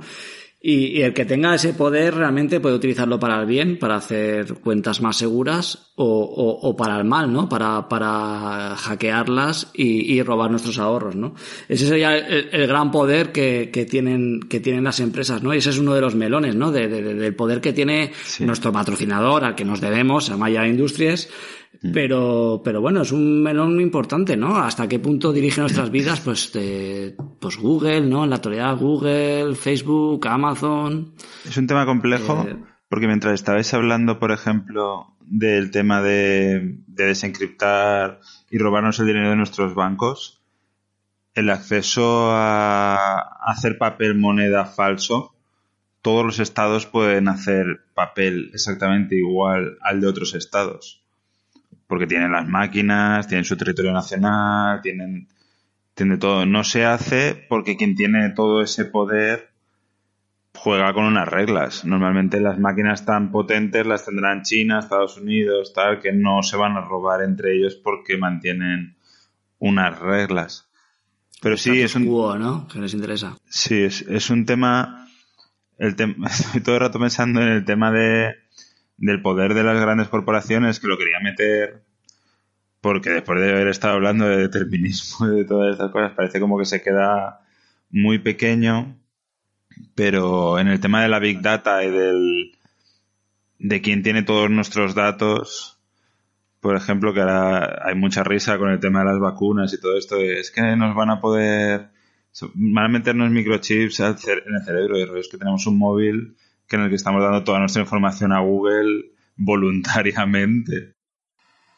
Sí, ahí, hay un aspecto muy interesante también que es que tenemos de serie la, la, la, la sensación de del libre albedrío y de que somos imprevisibles y demás, pero en el momento en el que la publicidad funciona, y, estamos hablando, hablo de la publicidad clásica, es decir, una empresa mete pasta en anuncios en la tele porque sabe que eso va a cambiar el comportamiento de la gente en una dirección. Eh, si eso avanzamos en el tiempo y vemos ahora, como tú dices, con toda la información que, hay, pues no hace falta un ordenador cuántico para simular la realidad. Es decir, con saber unos cuantos datos más, el, poder de, de manipulación y de influencia, eh, influir en la gente es, es bestial. Claro, sí. El poder de las grandes empresas es eso, que básicamente saben lo que pensamos a grandes rasgos y pueden manipular nuestras mentes y ver el futuro, incluso manipularlo. Que no es que pueda. En este caso no es que esté determinado, es que pueden manipularlo. Hay verdad, mucha teoría sobre eso que- y cómo Facebook ha influido en las elecciones y todo eso. Y cómo se utiliza la publicidad, cómo incluso ves anuncios de algo que te interesa antes de que lo sepas, te aparecen anuncios incluso que has buscado en otros sitios. Todo está muy conectado.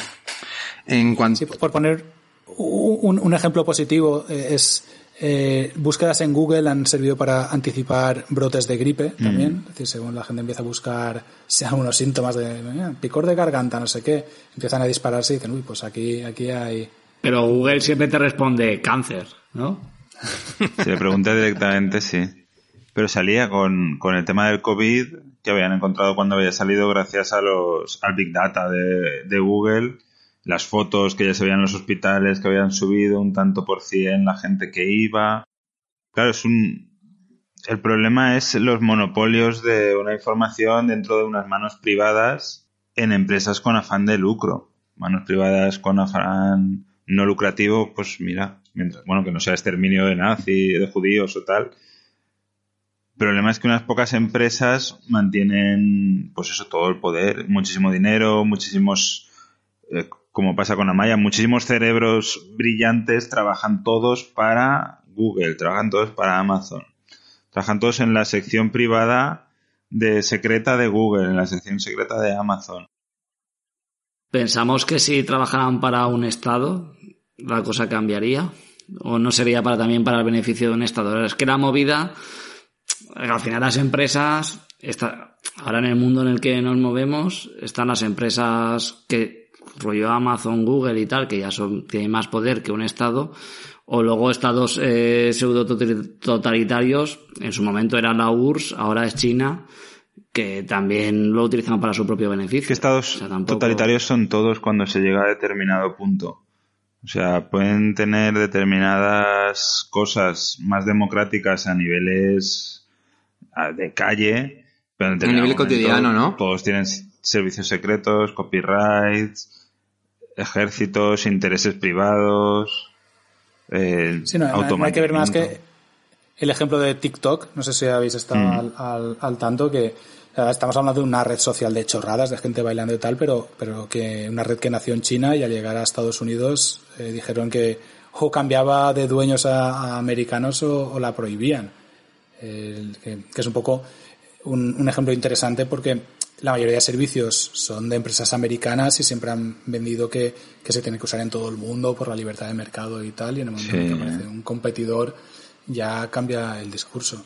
Bueno, pero es que son unos hipócritas los americanos. O sea, ellos eh, se convirtieron en la primera potencia mundial eh, haciendo lo que ahora prohíben hacer a otros países. Bueno, sí, está, hace poco estaba leyendo lo de cuando salieron hablando de monopolio las grandes empresas en Estados Unidos y defendían el libre mercado cuando ellas son totalmente en contra del libre mercado, pero conseguían que pareciera real y vendían patriotismo, libre mercado y la competencia con China. El rollo es que si no nos dejáis ser tan grandes, vendrán los chinos y nos comerán.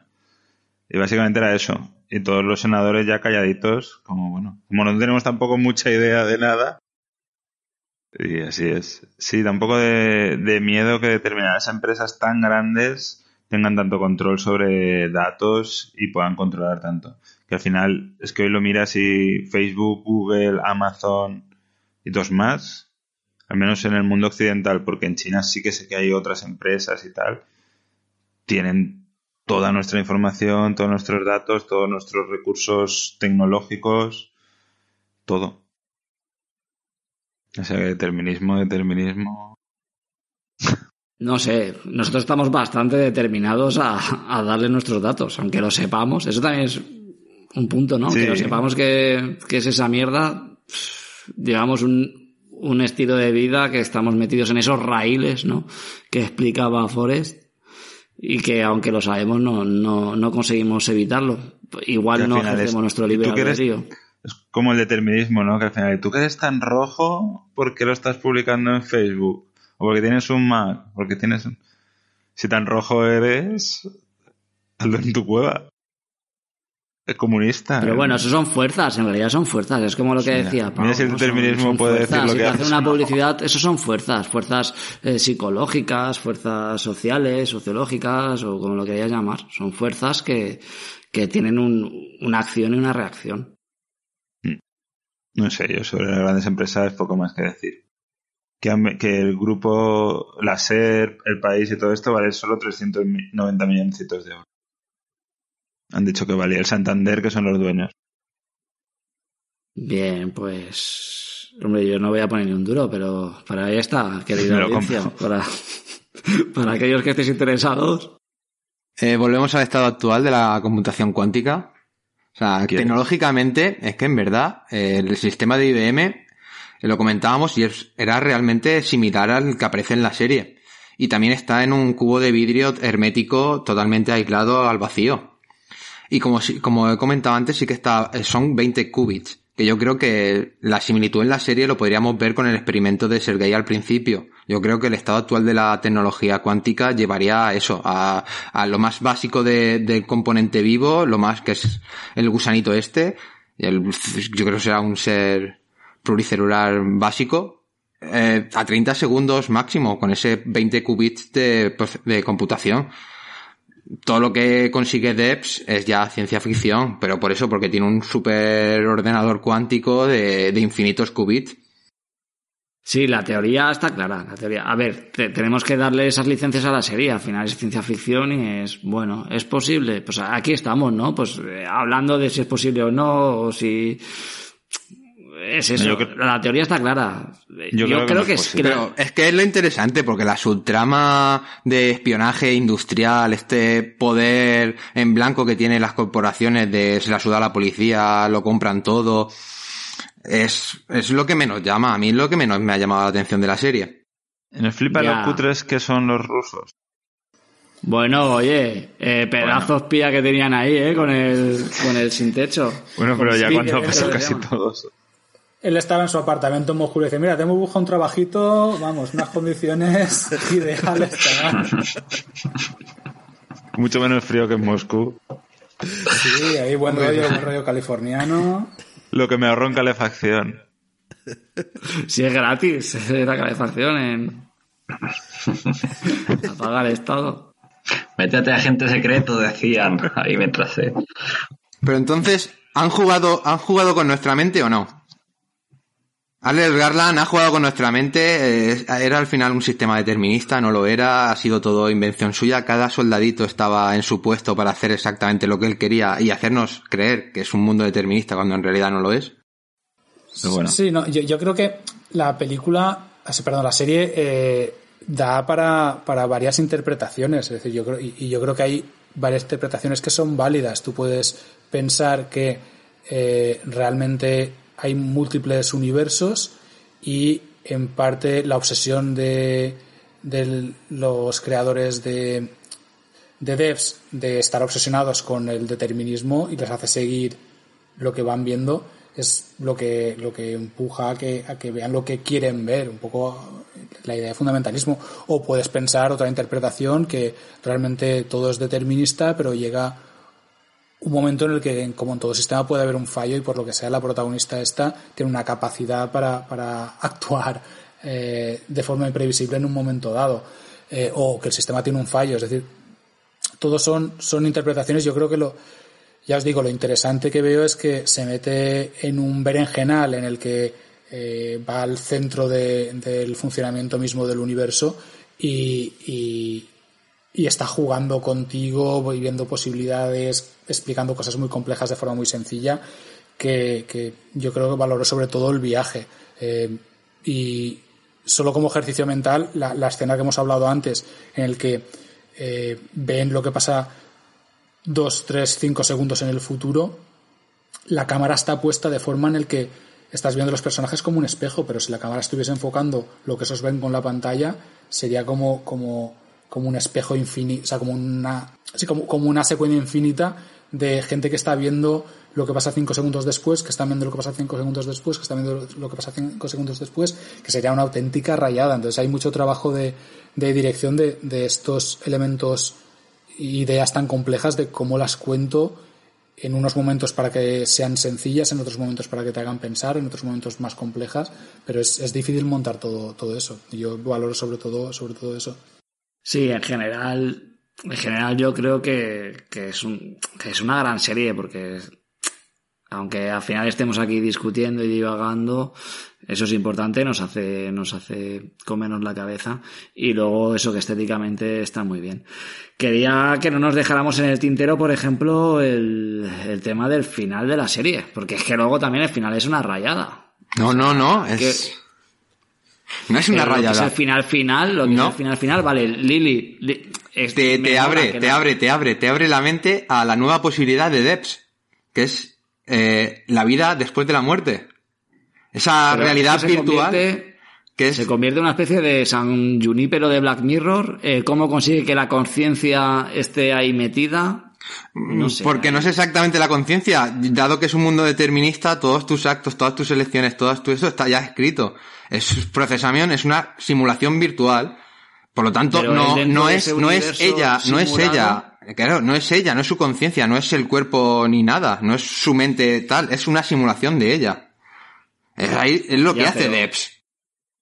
No sé, yo ese girito, yo ese girito, eh, Javi, por ejemplo, ¿qué opinas? Yo sé que ese girito, por ejemplo, no, no, no lo acabo de entender. Eh, no sé qué decirte. A mí al final me dejó un poco torcido por lo que he comentado antes, porque arroja como posibilidades. Es un final cuántico, ¿no? Arro- Arroja como posibilidades, pero no te deja clara ninguna de ellas. Eh, quiero decir, al final, entonces, ¿cómo es el universo en Devs? Eh, no sé. Todo esto porque la parte del final, ya donde hablan de, pues lo que dice de, de, de, conciencias, de hacer el, el, el San Junipero y todo esto, ni, ni siquiera sé si encajaría con, con lo que se supone que Devs debería poder hacer por la forma en la que fue diseñado. Entonces, eh, no sé qué pensar. A mí al final, a ver, yo no he dado mi opinión, a mí la serie me gustó mucho, pero sí que estoy de acuerdo en lo que decía al principio eh, Jandroche de que veo que tenía potencial para a lo mejor haber sacado bastante más jugo de todos los temas que toca. Aún así, eh, hay cosas que me gustan mucho y sobre todo me gusta mucho todo lo que plantea y todo lo referente al Big Data. También por lo que tocaba en Ex Máquina, pero el final, pues me dejó un poco. eh, no sé exactamente qué me quieres decir. Por eso, por fíjate lo que puede hacer Devs, o esto es verdad, o esto es todo simulación. Ahí se me quedó tanto en el aire, y además es, y esto ya es personal, es como una cosa ya que me importa menos, el, como la conclusión, ¿no? Entonces fue como, ok.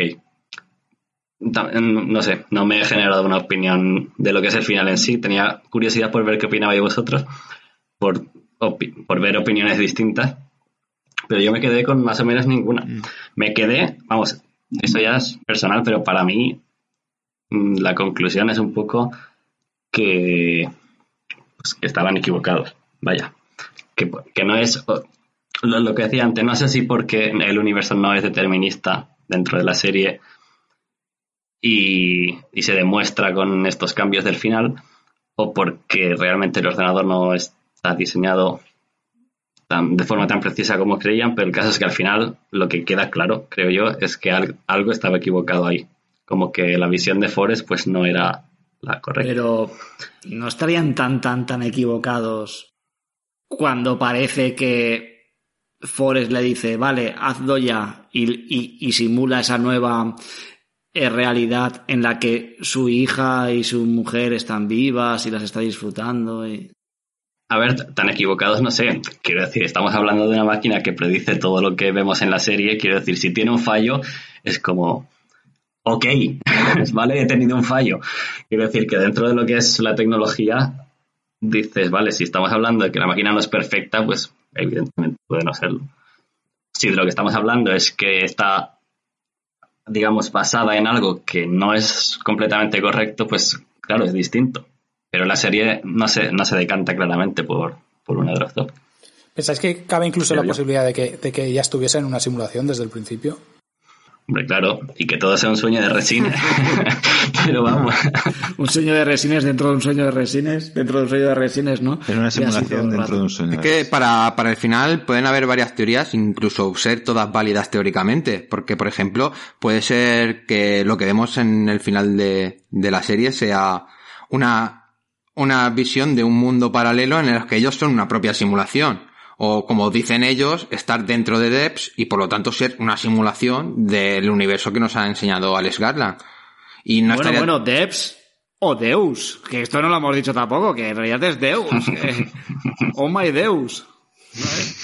Claro, cre- crea un dios que crea su propio universo, es eso, es Deus, es, es lo que es Debs, una simulación en lo que lo puede engendrar todo, presente, pasado, futuro e incluso una nueva realidad en la que esos seres ahora son big data, son lo que sean, son qubits volando, son información volando en la nube de- del big data, pues es lo que son ahora. Pero ese es el girito. Es que yo ese girito, no sé, chicos. No sé, por ejemplo, Yusef, tú qué piensas ahí, pero es que el girito este de, ah, ya esto ya no es para predecir, esto es para crear otra nueva realidad.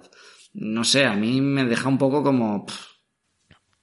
Yo es que como no he entrado tanto, como habéis podido ver en esta argumentación, eh, en esa, en esos temas, sino me centro más en lo que es la trama, yo me, me, o sea, me, me he sentido, por ejemplo, que acabo poco, un, rato antes de, de, que empezáramos a grabar, sabéis que he visto de nuevo el final de la, de la serie, ¿no? Estamos hablando del final justo.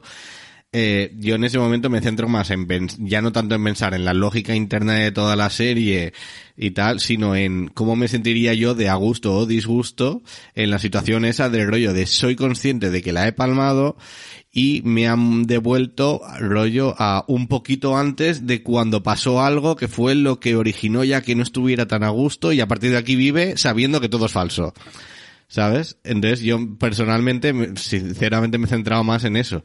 Y yo lo primero que pensaba es el rollo de no me siento a gusto y al poco lo que he visto es a Lily cogiendo y diciendo que ahora tengo que pasar la vida con el ser gay este que me da cuenta de que me tomaba el pelo, ¿qué tal? ¿Qué coño? Me voy a buscar al otro.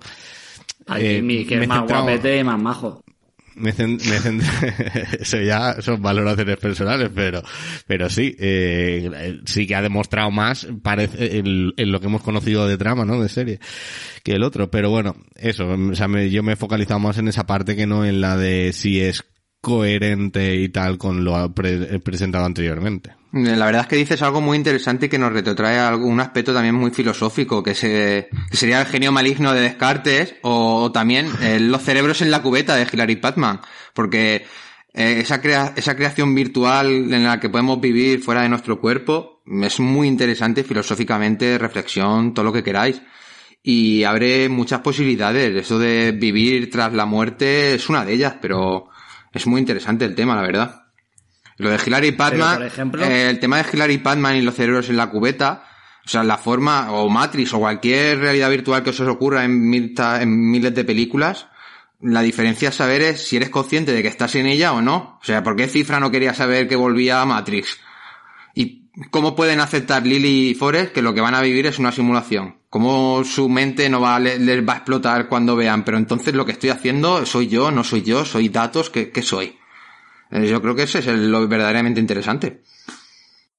Sí, justamente iba, a mencionar, iba a mencionar Matrix, ¿no? Que eh, eh, eso aparece muy bien reflejado en, el personaje este en el que, de alguna manera, eh, dice, no, yo me vuelvo a la, a la simulación porque aquí la comida sabe mejor, ¿no? Es decir, prefiero vivir una, una realidad falsa que sea placentera antes que la, la dura, dura realidad, ¿no? Que tiene también muchas, muchas lecturas a muchos niveles.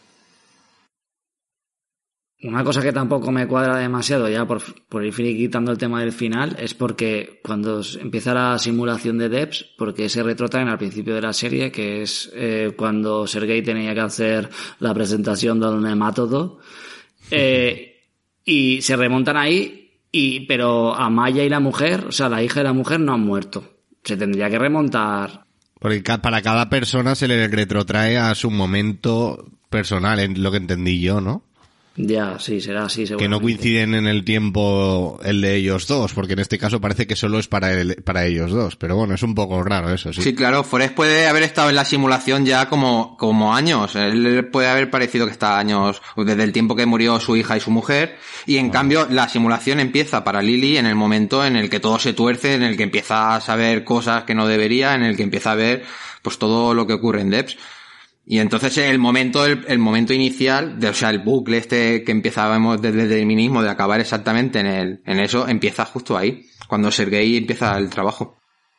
Sí, pero ahí hay también otro aspecto interesante porque estamos hablando todo el rato de que en un momento se cambia una pequeña cosa, el futuro se altera y demás, pero aquí estamos hablando en una simulación de un tío que crea una empresa básicamente por la muerte de su hija con ella enorme y tal, cambias eso y, después la, empresa sigue estando ahí. Es decir, que, sorprende que en la simulación en la que la mujer y la hija siguen vivas, todo el, todo el entorno y todo el resto de la historia siga prácticamente igual sin cambiar nada.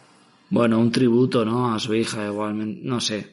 Ya, eso, eso, yo no lo había pensado, pero sí que tiene todo el sentido, porque lo, genera un poco, Con ese origen. La Con ese- falla ni Debs estaba realmente en la simulación. Claro. Debs no existía, sí. Iba por el campo y no estaban las jaulas de Faraday de oro y ni, ni el templo ni nada. No lo sé. No lo sé, por eso me imagino también que era el speech ese, ¿no? De decir, tía, eh, disfrútalo, ¿no? Disfruta de esta nueva realidad, tú y yo lo sabemos, ¿no? Porque igual él lleva ya años o bastante más tiempo disfrutando de esa realidad. Bueno, chavales, para... Bueno, aunque en realidad poquito- habla con habla con, con la rubia, que no me saldrá el nombre. Eh, Con Katie, exacto. Y, y le dice a Katie, porque lo acabo de ver, le, le dice a Katie, sí, sí, estamos los dos, no sé qué, tal. Eh, o sea, como que no parece que él lleve mucho tiempo y ella acaba de llegar, sino como que casi se lo preparan a cada uno a su momento que necesita, en realidad. No sé, el final ya os digo que me deja un poco tibio y no sé. Pero bueno. Eh, Disfruta el viaje. ah, exactamente, es, es más el, el, el viaje que el destino. eh, esta serie. Como el Nada, por terminar el, el último meloncito, ¿no? Que es, bueno, me gusta mucho la frase que le dice Jamie, ¿no? Que, que Todo el el rato problema pienso en maquet- Lannister. Bueno. Lannister. Es Jamie, ¿no? Me inventado. No, es Jamie, Jamie. ¿No? Que le dice algo así como que el problema de estos magnates tecnológicos, ¿no? Es que llega un momento en el que se creen mesías, ¿no? Es que se creen falsos. Son, y en verdad son falsos profetas, ¿no? Se- como que se vuelven locos. Y esto me recuerda un poco, y sería el último meloncito, me recuerda un poco a, a Oscar Isaac, eh, creo que se llama Nathan en Ex Máquina, ¿no? Que es como un poco que se cree un dios, ¿no? De, de- del hecho de crear vida, ¿no? De crear esa tecnología. Y no sé, el último meloncito que quería tocar era un poco eh, las similitudes que tiene con Ex Máquina, que para mí Ex Máquina es un peldaño más alto que, que, que Debs. Me parece que es una obra bastante maestra más viendo esto. No sé ahí que... que... Eso, eso también se podría debatir, ¿eh? Yo he visto ahí cabezas afirmando y cabezas dudando de eso. Está interesante, ¿eh? No sé, ¿qué opinas tú, Josep, respecto a Debs versus Ex Máquina? ¿Qué opino? ¿Qué opino? ¿Me has preguntado? Sí, sí. Yo creo que he disfrutado un poco más Devs, personalmente. O sea, me parece en conjunto una obra, también es porque me gusta, o sea, eh, al fin y al cabo, a ver, juntemos un poco las dos cosas. Eh, las similitudes que queríamos hablar de Devs y Es Máquina con, con, con el si me gustaba más una o la otra, ¿vale? Eh, al final el universo inicial de Devs y Ex Máquina no deja de ser algo muy parecido, en cierto modo, sea, a nivel básico, ¿vale? De hecho, si lees las, a- las dos sinopsis así breves, eh, no distan demasiado. Ambas van sobre una empresa de desarrollo y tratan varios conceptos similares. No obstante, por ejemplo, Ex Máquina habla más sobre la IA, sobre la inteligencia artificial y el desarrollo de autoconciencia y tal, que son temas, por ejemplo, que también están muy chulos y ahora que lo estoy leyendo, por ejemplo, incluso este- está, está, está muy guay esos temas, ¿no? Yo igual hasta recomendaría como ver primero Ex Máquina y luego pasarte a Devs. Y yo creo que más que tratar de intentar comparar una con la otra, o sea, lo veo como un, como un conjunto de puta madre para vendérselo a cualquiera. Y aunque no sean continuaciones, porque son temas distintos, sí que tienen bastante relación. De hecho, bueno, de hecho tengo por aquí una frasecilla que dice el propio Garland. A ver. Ah, O sea, él mismo reconoce que es como una ampliación, ¿vale? Que como que Devs es una ampliación de Ex Machina. Y luego lo que dice li- literalmente es, ambas se basan en una premisa parecida, que es tomar una idea particular que se relaciona con la ciencia contemporánea y luego hacer una suposición, que es la siguiente. Bueno, ¿qué pasaría si eso pasara en realidad? Porque pertenecen a un tipo de ciencia ficción en particular, que especula sobre algo que podría ser real en vez de sobre algo que podría no serlo. Y a veces la gente usa esa cosa que no podría ser real como un buen modo de reflejar temas actuales o la sociedad o lo que sea. Pero en este caso se trata de hacer algo levemente diferente, decir que esto podría ser el resultado de un desarrollo científico concreto. Así es como Es un poco habla- Black Mirror, ¿no? Llevar una tecnología potencialmente posible a la realidad y ver qué problemas podría llevar. ¿no? Mm, Otro meloncito podría ser el miedo a la tecnología, también tiene frases brutales la serie sobre el tema. y cómo, cómo afecta. Bueno, también sería un poco lo que hemos hablado ya de los big data, de cómo vender la información, pero es que la, la serie tiene mucho. Y yo creo que, Y en que manos sí, de que quien sí- está, como decía Nacho. Sí, sí, si es máquina, creo que, que es un producto más, más redondo, me gustó, me ha gustado más, pero creo que filosóficamente y lo que te da a reflexionar, todo lo que te da de juego, la serie tiene mucho más, aunque luego la trama o cómo te representa flojea un poco más que máquina. Sí, estoy, yo estoy de acuerdo con, con. Eh, como obra sí más redonda, minimalista, ex máquina, me, me atrae más. Eh, Devs es más ambiciosa en, en muchos sentidos y, y eso hace que en algunas partes quede, quede corta, pero, pero es también muy interesante. eh, justamente por eso, por intentar llegar a, sitios más avanzados. Eh, no sé si no se ha comentado por, por ser algo obvio, eh, pero realmente ex máquina se basa de la- en la expresión latina deus ex máquina. Realmente, o sea, funcionan juntas porque si devs es deus, son parte de esa misma frase realmente. Mm. Por fin tiene la frase Qué buena, completa. Javi, Javi. Este, esto nos lo explicó Javi, el significado de ex máquina. Y es verdad, no acaba de caer, ¿eh? Me acabas de, de, de, de- de- de follar la mente, Pau, y me, me acaba de encantar. Sí, ¿Cómo, sí, cómo juega Garland, no eh? ¿Cómo juega Garland con nosotros? Si es que... Sí, sí. Con Eh, Javi, que no sé, cuéntame algo. Deus versus ex máquina. cuéntame algo al respecto. A ver, mm, yo creo que en general estoy de acuerdo con lo que habéis dicho antes. A mí me gusta más Ex Máquina porque, no sé, la veo más compacta. Pero si hablamos, por ejemplo, de los temas que tocan, eh, como que, por así decirlo, me estimula más eh, Devs. Porque Ex Máquina, aunque me gusta mucho cómo lo presenta, eh, al final está tocando temas que son ya muy muy clásicos de la ciencia ficción, de inteligencia artificial, etcétera. Me gusta justamente más la parte en la que la mezcla con algo actual, que es con el Big Data y con cómo diseña inteligencia a, partir de redes sociales y de, bueno, y de historia. Entonces, todo esto de meterse con determinismo y de cómo usar los datos para hacer cosas súper locas, eh, no sé, como que me entra más, me entró más fresquito, más, más guay, más original. Entonces, eh, en conjunto no lo sé. Si me dices, tienes que elegir y la otra la quemamos, pues eh, creo que me quedaría con Ex Máquina. Pero muy bien. O sea, esperando a ver si, si hace algo nuevo en la línea. Devs. me quedo con quemar Devs, sí, Josep. Yo también me quedo con eso. La falla. Bueno, y para, para acabar, nuestro hombre de las curiosidades. y- y, y la miscelánea, Nacho. Pues a mí me ha parecido muy redonda ex máquina, tanto que no la he visto. Así que ¿No? yo me quedo Joder. Entonces, pero ¿qué más Devs, no? Te quedas con Ex Máquina. Yo soy valenciano que me hago las dos. A tomar por culo. Pero. Ah, que los de aquí sí, no, no- no el resto no somos. He oído vuestro podcast. De máquina, eso sí. ¿Y qué tal? El podcast también vale la pena, ¿no? El podcast de máquina igual. Quemo Más antes mejor el podcast de Mejor Death también que el de Devs. Bueno, chicos, yo creo que la zona sin spoilers. eh, No, está ya con spoilers, perdón. La zona con spoilers ya. Ahora empezamos los spoilers. Ya, hemos- sí, ya ha llegado a su fin, hemos tocado todos los meloncitos que hemos podido. Y yo creo que, bueno, es el momento de, de hacer nuestro grito de guerra, ¿no? Como equipo. Venga. Ficción, ficción, ficción. ¡Croqueta! ¡Croqueta! Ole.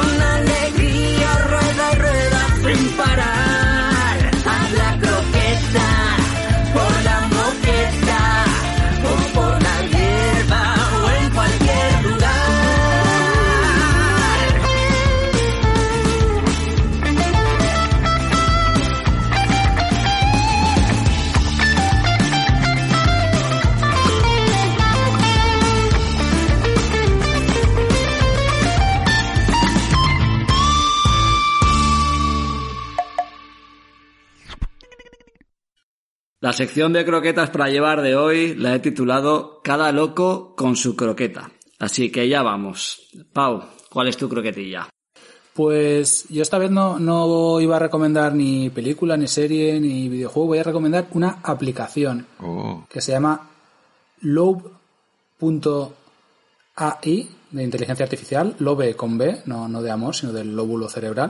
Y es un programa gratuito de Microsoft que permite que empecéis a trastear con la inteligencia artificial. De momento permite clasificación de imágenes, así que si quieres subirle un montón de fotos tuyas sonriendo y serio, luego te va a poder decir, ponerte frente de la cámara y te va a decir si estás sonriendo, si estás serio y poder usarlo para hacer aplicaciones en base a eso.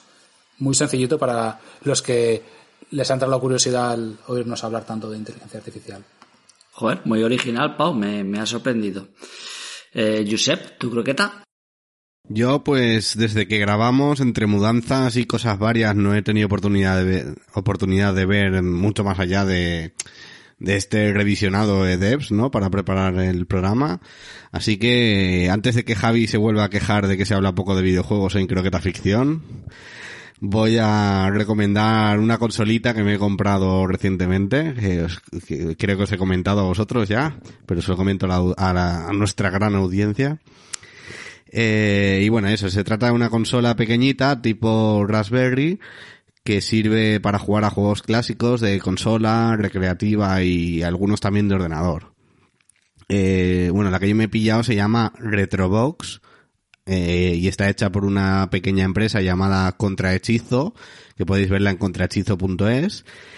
Pero bueno, hay un montón de empresas que hacen consolas como esa, o sea que eh, lo que lo que la que os guste más, pues si os interesa algo parecido podréis encontrar.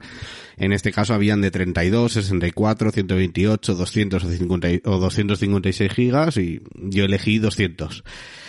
Más que nada por lo que contenía y tal yo recomiendo mucho una consolita de este estilo si os gustan los juegos clásicos porque la conectas a una televisión con HDMI súper sencillo, plug and play, pones los dos mandos con los que de normal te suele venir eh, este tipo de consolas y disfrutas pues, de una cantidad de juegos brutal, en mi caso más de 17.000, o sea, y te viene pues eso, juegos de consolas clasiquísimas tipo Atari, la Nintendo, la Super Nintendo, la Mega Drive, Master System, Game Boy, algo menos clásicas como la Play One, la, o sea, la PlayStation 1, la Nintendo 64, Dreamcast incluso, y luego también también te vienen muchísimos juegos de recreativas, de arca- eh, arcades y de PC super clásicos tipo Commodore, Amstrad en en MS2 y algo que me mola a mí mucho personalmente son aventuras gráficas mediante Scum. Y, bueno, y todo eso con menús bastante chulos, personalizados, mm, según la consola o el sistema, y, y eso, pues, no sé, puede ser algo que, al final, esto lo puedes conseguir un poco mediante emuladores en el ordenador, ¿eh? No deja de ser un poco lo mismo, pero bueno, pues tienes tus manditos, tienes tu consolita que te la pones en la tele, tal, ocupa nada, o sea, súper pequeñita. y, bueno, pues eso. Si os interesa, si queréis, si os gusta ese tipo de juegos, que sepáis que existe esa opción y que hay opciones chulas y no demasiado baratas. eh, O sea, demasiado podríamos caras. decir, podríamos decir, Josep, que es el Debs de los videojuegos viejunos, ¿no? Están todos ahí. Todos ahí metidos. Sí, sí, sí, sí. Aunque da lugar a no tantas, a no tantos debates, pero sí. Bueno, pues ahí queda la, la recomendación de Josep para viciarnos un poquito. Y ahora vamos con Nacho. ¿Cuál es tu croqueta, Nachet? Ah, pues yo os quiero recomendar una serie española, una serie corta que es Antidisturbios, que me ha parecido muy interesante, que habla de las aventuras de un grupito de, de antidisturbios, eh, que todo empieza con ¿Meten hostias a los rojos o qué? ¿Mm? ¿Meten hostias a los rojos o qué? Meten hostias a quien pueden, además, Ah, vale, vale. tranquilamente. Eso está bien. Y está muy guay porque me parece que es bastante. O sea, habla un poquito bien de la policía, pero bueno, la han tildado de tanto de, de blanqueadora de la policía como de atacar muchísimo a la policía, por lo tanto, indica que una parte de, de realidad tiene. Que eso está guay. Son unos capítulos cortos y para ser actores españoles, que siempre lo hacemos, no lo parecen. Actúan, las actuaciones a mí me parecen mejores que las de Devs. Realmente, lo hacen todos muy bien. ¿En serio? Sí, yo creo sí. difícil. O sea, no vayas con el hype muy subido porque ya sabemos lo que pasa, No, no voy a ir, no voy a ir. pero lo hacen todos muy guay. Yo esta, esta croqueta que recomienda Nacho, Antidisturbios, la he visto también hace poco y, y me ha gustado mucho. Me ha gustado mucho y me parece que es totalmente recomendable. Y si me dejáis, ya sé que esto es un poco cada croqueta con, cada loco con su croqueta, pero yo metería ahí una croqueta anexa a, Antidisturbios, que es eh, El Reino, también de Rodrigo Sorogoyen, que, mm, que es una película que está muy chula, que va sobre la caída de un político corrupto, que además está ambientada en Valencia, supongo que en ese partido de- del que usted me habla.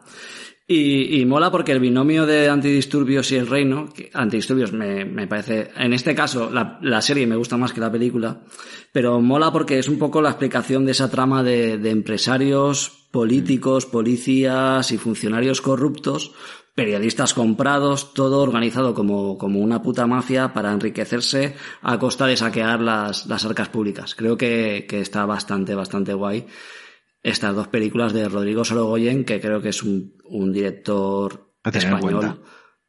A tener en cuenta, ahí lo has dicho, Nachet. Yo he metido esta croqueta de soslayo, pero, pero yo la croqueta que en realidad quería meter. Ah, el defensor de solo una croqueta por persona mete dos, ¿no? A ver, ¿quién es el mesías del podcasting? ¿Quién, se, quién, quién al final se puede saltar sus propias reglas, tío?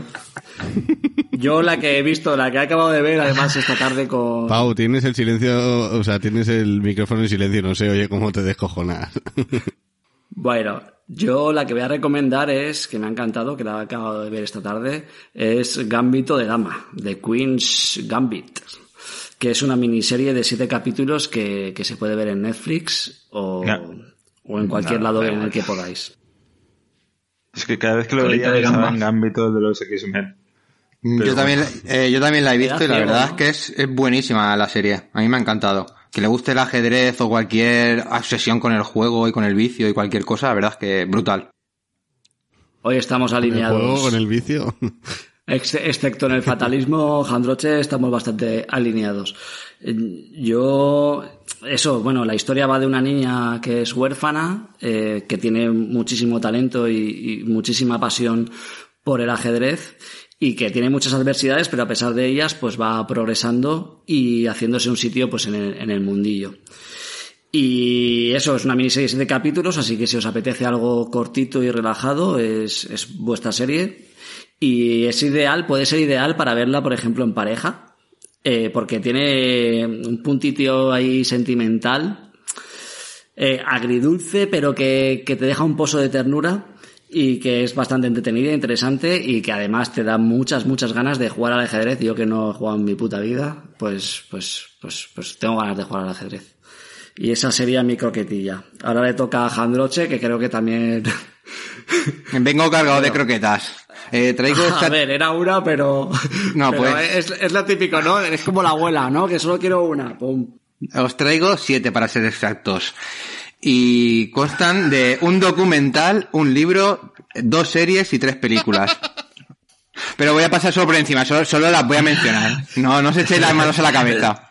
Black Friday. Eh, y además os voy a liar porque, con una anécdota, porque en el capítulo 7, Forrest y Katie están viendo cómo ilustran las paredes de una caverna. Esa caverna existe, estuvo cerrada un montón de tiempo por, por motivos geológicos y la descubrieron hace poco. Y hay un documental que se llama La cueva de los sueños olvidados de Werner Herzog, que está de la cueva Chaubot en Francia, que es brutal. Tiene más de 30.000 años de antigüedad y la verdad es que el documental es una brutalidad. El libro es, es Acertijos de la existencia, un paseo guiado por la metafísica, para hablar de todos estos temas de fatalismo, determinismo, de Dios, el tiempo, todo lo que queráis. Es un para para principiantes de la filosofía y la verdad es que es un libro brutal. En series, es es ligerito, ¿eh? Es ligerito y la verdad es que daría para debatir mucho más. En series, eh, Westworld de 2016 de Jonathan Nolan sobre la inteligencia artificial y también ese como concepto de la conciencia. Upload, que es una serie de 2020 de Amazon, eh, dirigida por Greg Daniel, que es sobre la realidad virtual para una vida después de la muerte, que es seguramente el final de Debs. Y eh, en películas he elegido Gattaca de 1997 de Andrew Nichol sobre determinismo genético biológico. Los cronocrímenes de Nacho Villalongo en 2007 sobre determinismo temporal. Y Coherence de James Ward Birk- Birkitt sobre el multiverso y mundos paralelos. Esas son mis recomendaciones. ¿Y algún videojuego o app para, para recomendar? No, con eso ya tenéis bastante material. Hasta el próximo Croqueta Ficción. Telegram, Telegram. Yo recomiendo Vale, Telegram a todos. Tenéis deberes, querida audiencia. Y Javi, ¿tu croqueta? Pues a ver, yo tengo una croqueta bastante. traigo solo una, traigo solo una. Eh, que es una serie, una miniserie eh, realmente corta.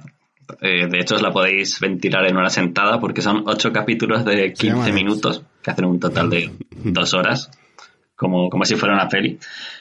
Y se llama El Colapso. Es una serie fra- francesa que va pues sobre el colapso de la sociedad, valga la redundancia. Y la, la estructura que tiene es que cada capítulo es, eh, es una situación distinta, que cuenta una historia distinta en ese ambiente, con unos personajes y que empieza y acaba más o menos. En realidad, ni empieza ni acaba, ¿no? Es como fragmentos de, de distintas historias. Y cada uno de ellos, eh, cada capítulo, es un plano secuencia, que eso es un prodigio técnico que a los que pues, os guste un poco más esta parte técnica, pues os va a encantar, porque son capítulos enteros con unos movimientos de cámara y unas historias bastante complejas. O sea, no es como que es un plano fijo todo el rato, pero es un plano eh, secuencia todo el capítulo. Está muy bien. Y te la ves enseguida, la recomiendo mucho. Sí, eh, yo el colapso también la he visto. Nachete también hace asiente con la cabeza y también me parece obligada. Igual que Antidisturbios me parecen dos series Obligada. obligadas. Sí, igual, igual hay que avisar que hay algo de bajona de por medio. Eso, eso, eso siempre está bien saberlo, porque hay gente que de hecho no le ha gustado la serie, porque es una serie bastante bajonera. O sea, tenéis que saber a lo que vais. Sí, tratándose de- del colapso de la sociedad, igual te pilla por sorpresa, ¿no? Tú vas ahí como muy emocionado a verla y luego... Sí, sí, pero vamos, que por lo visto es hay gente que le ha tocado un poco un poco más de lo que yo me esperaría, vaya. No, hombre, Está es, claro que- es vinagre, ¿no? Como, como decías tú. No he querido verla por, por no ser una época muy apetecible de ver cosas no muy agradables. Que igual luego no lo es tanto, pero no he querido, no he querido. También porque es una, una serie A que lo vería mejor es en una buena pareja época. y no, no nos apetecía. Claro, claro, es lo que digo, igual es una buena época porque igual es lo que viene. ¿Se puede hacer una recomendación de croqueta en forma de capítulo? A ver, Jadroche, no, Ya te has pasado. no, no te pases. Yo iba a decir que... No, no, es a que, decir que hay un capítulo que- de que- Community. No sé si habéis visto Community. Community es muy buena, va, si es de Community... la- eh, en el que Claro. eh, juegan a los dados para ver quién va a recoger, a abrir la puerta cuando les llega una pizza. Y según el número del dado que sale, se forma una realidad distinta. Y es fascinante. Ahí lo dejo. No me acuerdo de ese capítulo. Yo lo que iba a decir que he recomendado Gambito de Dama, sobre todo por salirme un poco de, del rollo de distopía, del rollo de un poco de violencia, de, de todo eso, ¿no? Como una serie un poquito más, más amable. Eh, por eso, pero que es verdad que estamos en unos tiempos un poquito, eh, un poquito complicados. Yo estoy viendo Star Trek pues Discovery. nada, si queréis regode- regodearos y revolcaros en, en la, en la miseria, el colapso. Bueno, pues hasta ahí han llegado todas nuestras recomendaciones, hasta que ha llegado el programa. Nos ha quedado un tapercito muy rico, bueno, dos, el de Jandroche y el de todos los demás. Y, pero bueno, yo, para que, que las disfrutéis. Y nada, un afectuoso abrazo a, A toda la audiencia, al pobre Maradona. A sus, a sus camellos. También. que lo están pasando mal. Se viene la crisis. Y también un, un saludo a Agustín, si has llegado hasta aquí, muchas gracias por, por tu mensaje en iVoox. ¿Os acordáis de Agustín que comentó, que comentó Ex Máquina? Pues oye, se agradece. Y, Que se la tiene jurada. no, joder, o sea, estoy agradeciendo, no, no, me, me moló. Y, y nada, cuídense mucho y vivan. Hasta la próxima. Ficción.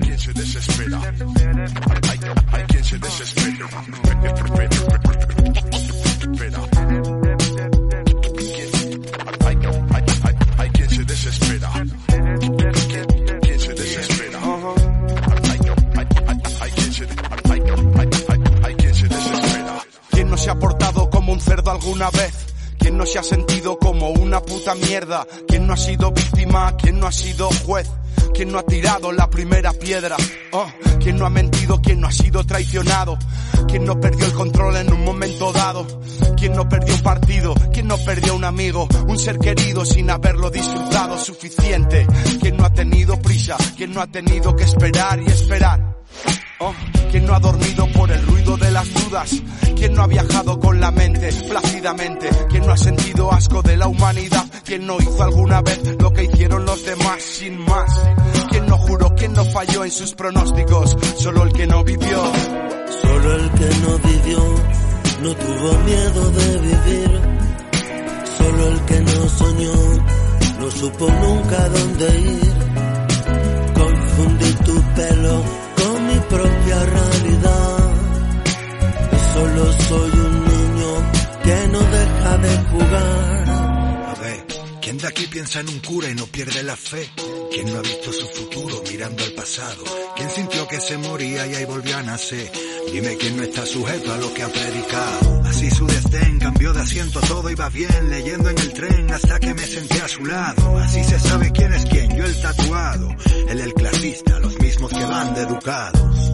Rapado al cero en la sien, quien nunca ha tenido un pavo todo lo ha visto caro. Quien no ha tenido por el mango cogía la sartén y acabó con el aceite rebosado. Un niño al que hablan de usted, quien no pregunta por qué. Hasta yo disfruto con un puente aunque sea pentecostés. Quien no se ha sentido amado y se ha sentido postre. Me han fallado hasta los parientes los que me recosté. Yo también he roto un plato y sido engañado y quien no. Yo también he sido un novato y quien no. Veinte años han pasado para juntarnos los dos. ¿Quién no dijo sí cuando era un no rotundo? ¿Quién no tuvo un no cuando el sí parecía claro? ¿Quién no paró a meditar por un segundo en este mundo? ¿Qué es lo normal y qué es lo raro? ¿Quién recibió lo que esperaba? Dime, ¿quién no lo dio todo por alguien que no daba nada? Algunas veces no tendrás elección, para las otras haz lo que te dicte el corazón. Plato y quien no. Yo también he sido engañado y quien no. Yo también he sido un novato y quien no. Veinte años han pasado para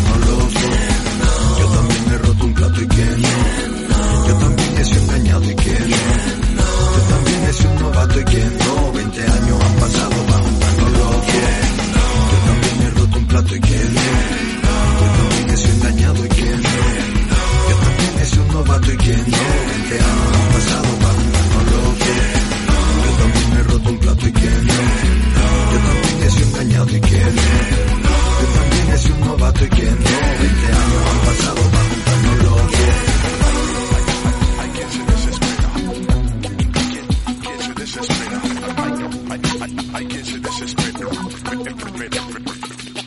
Espera.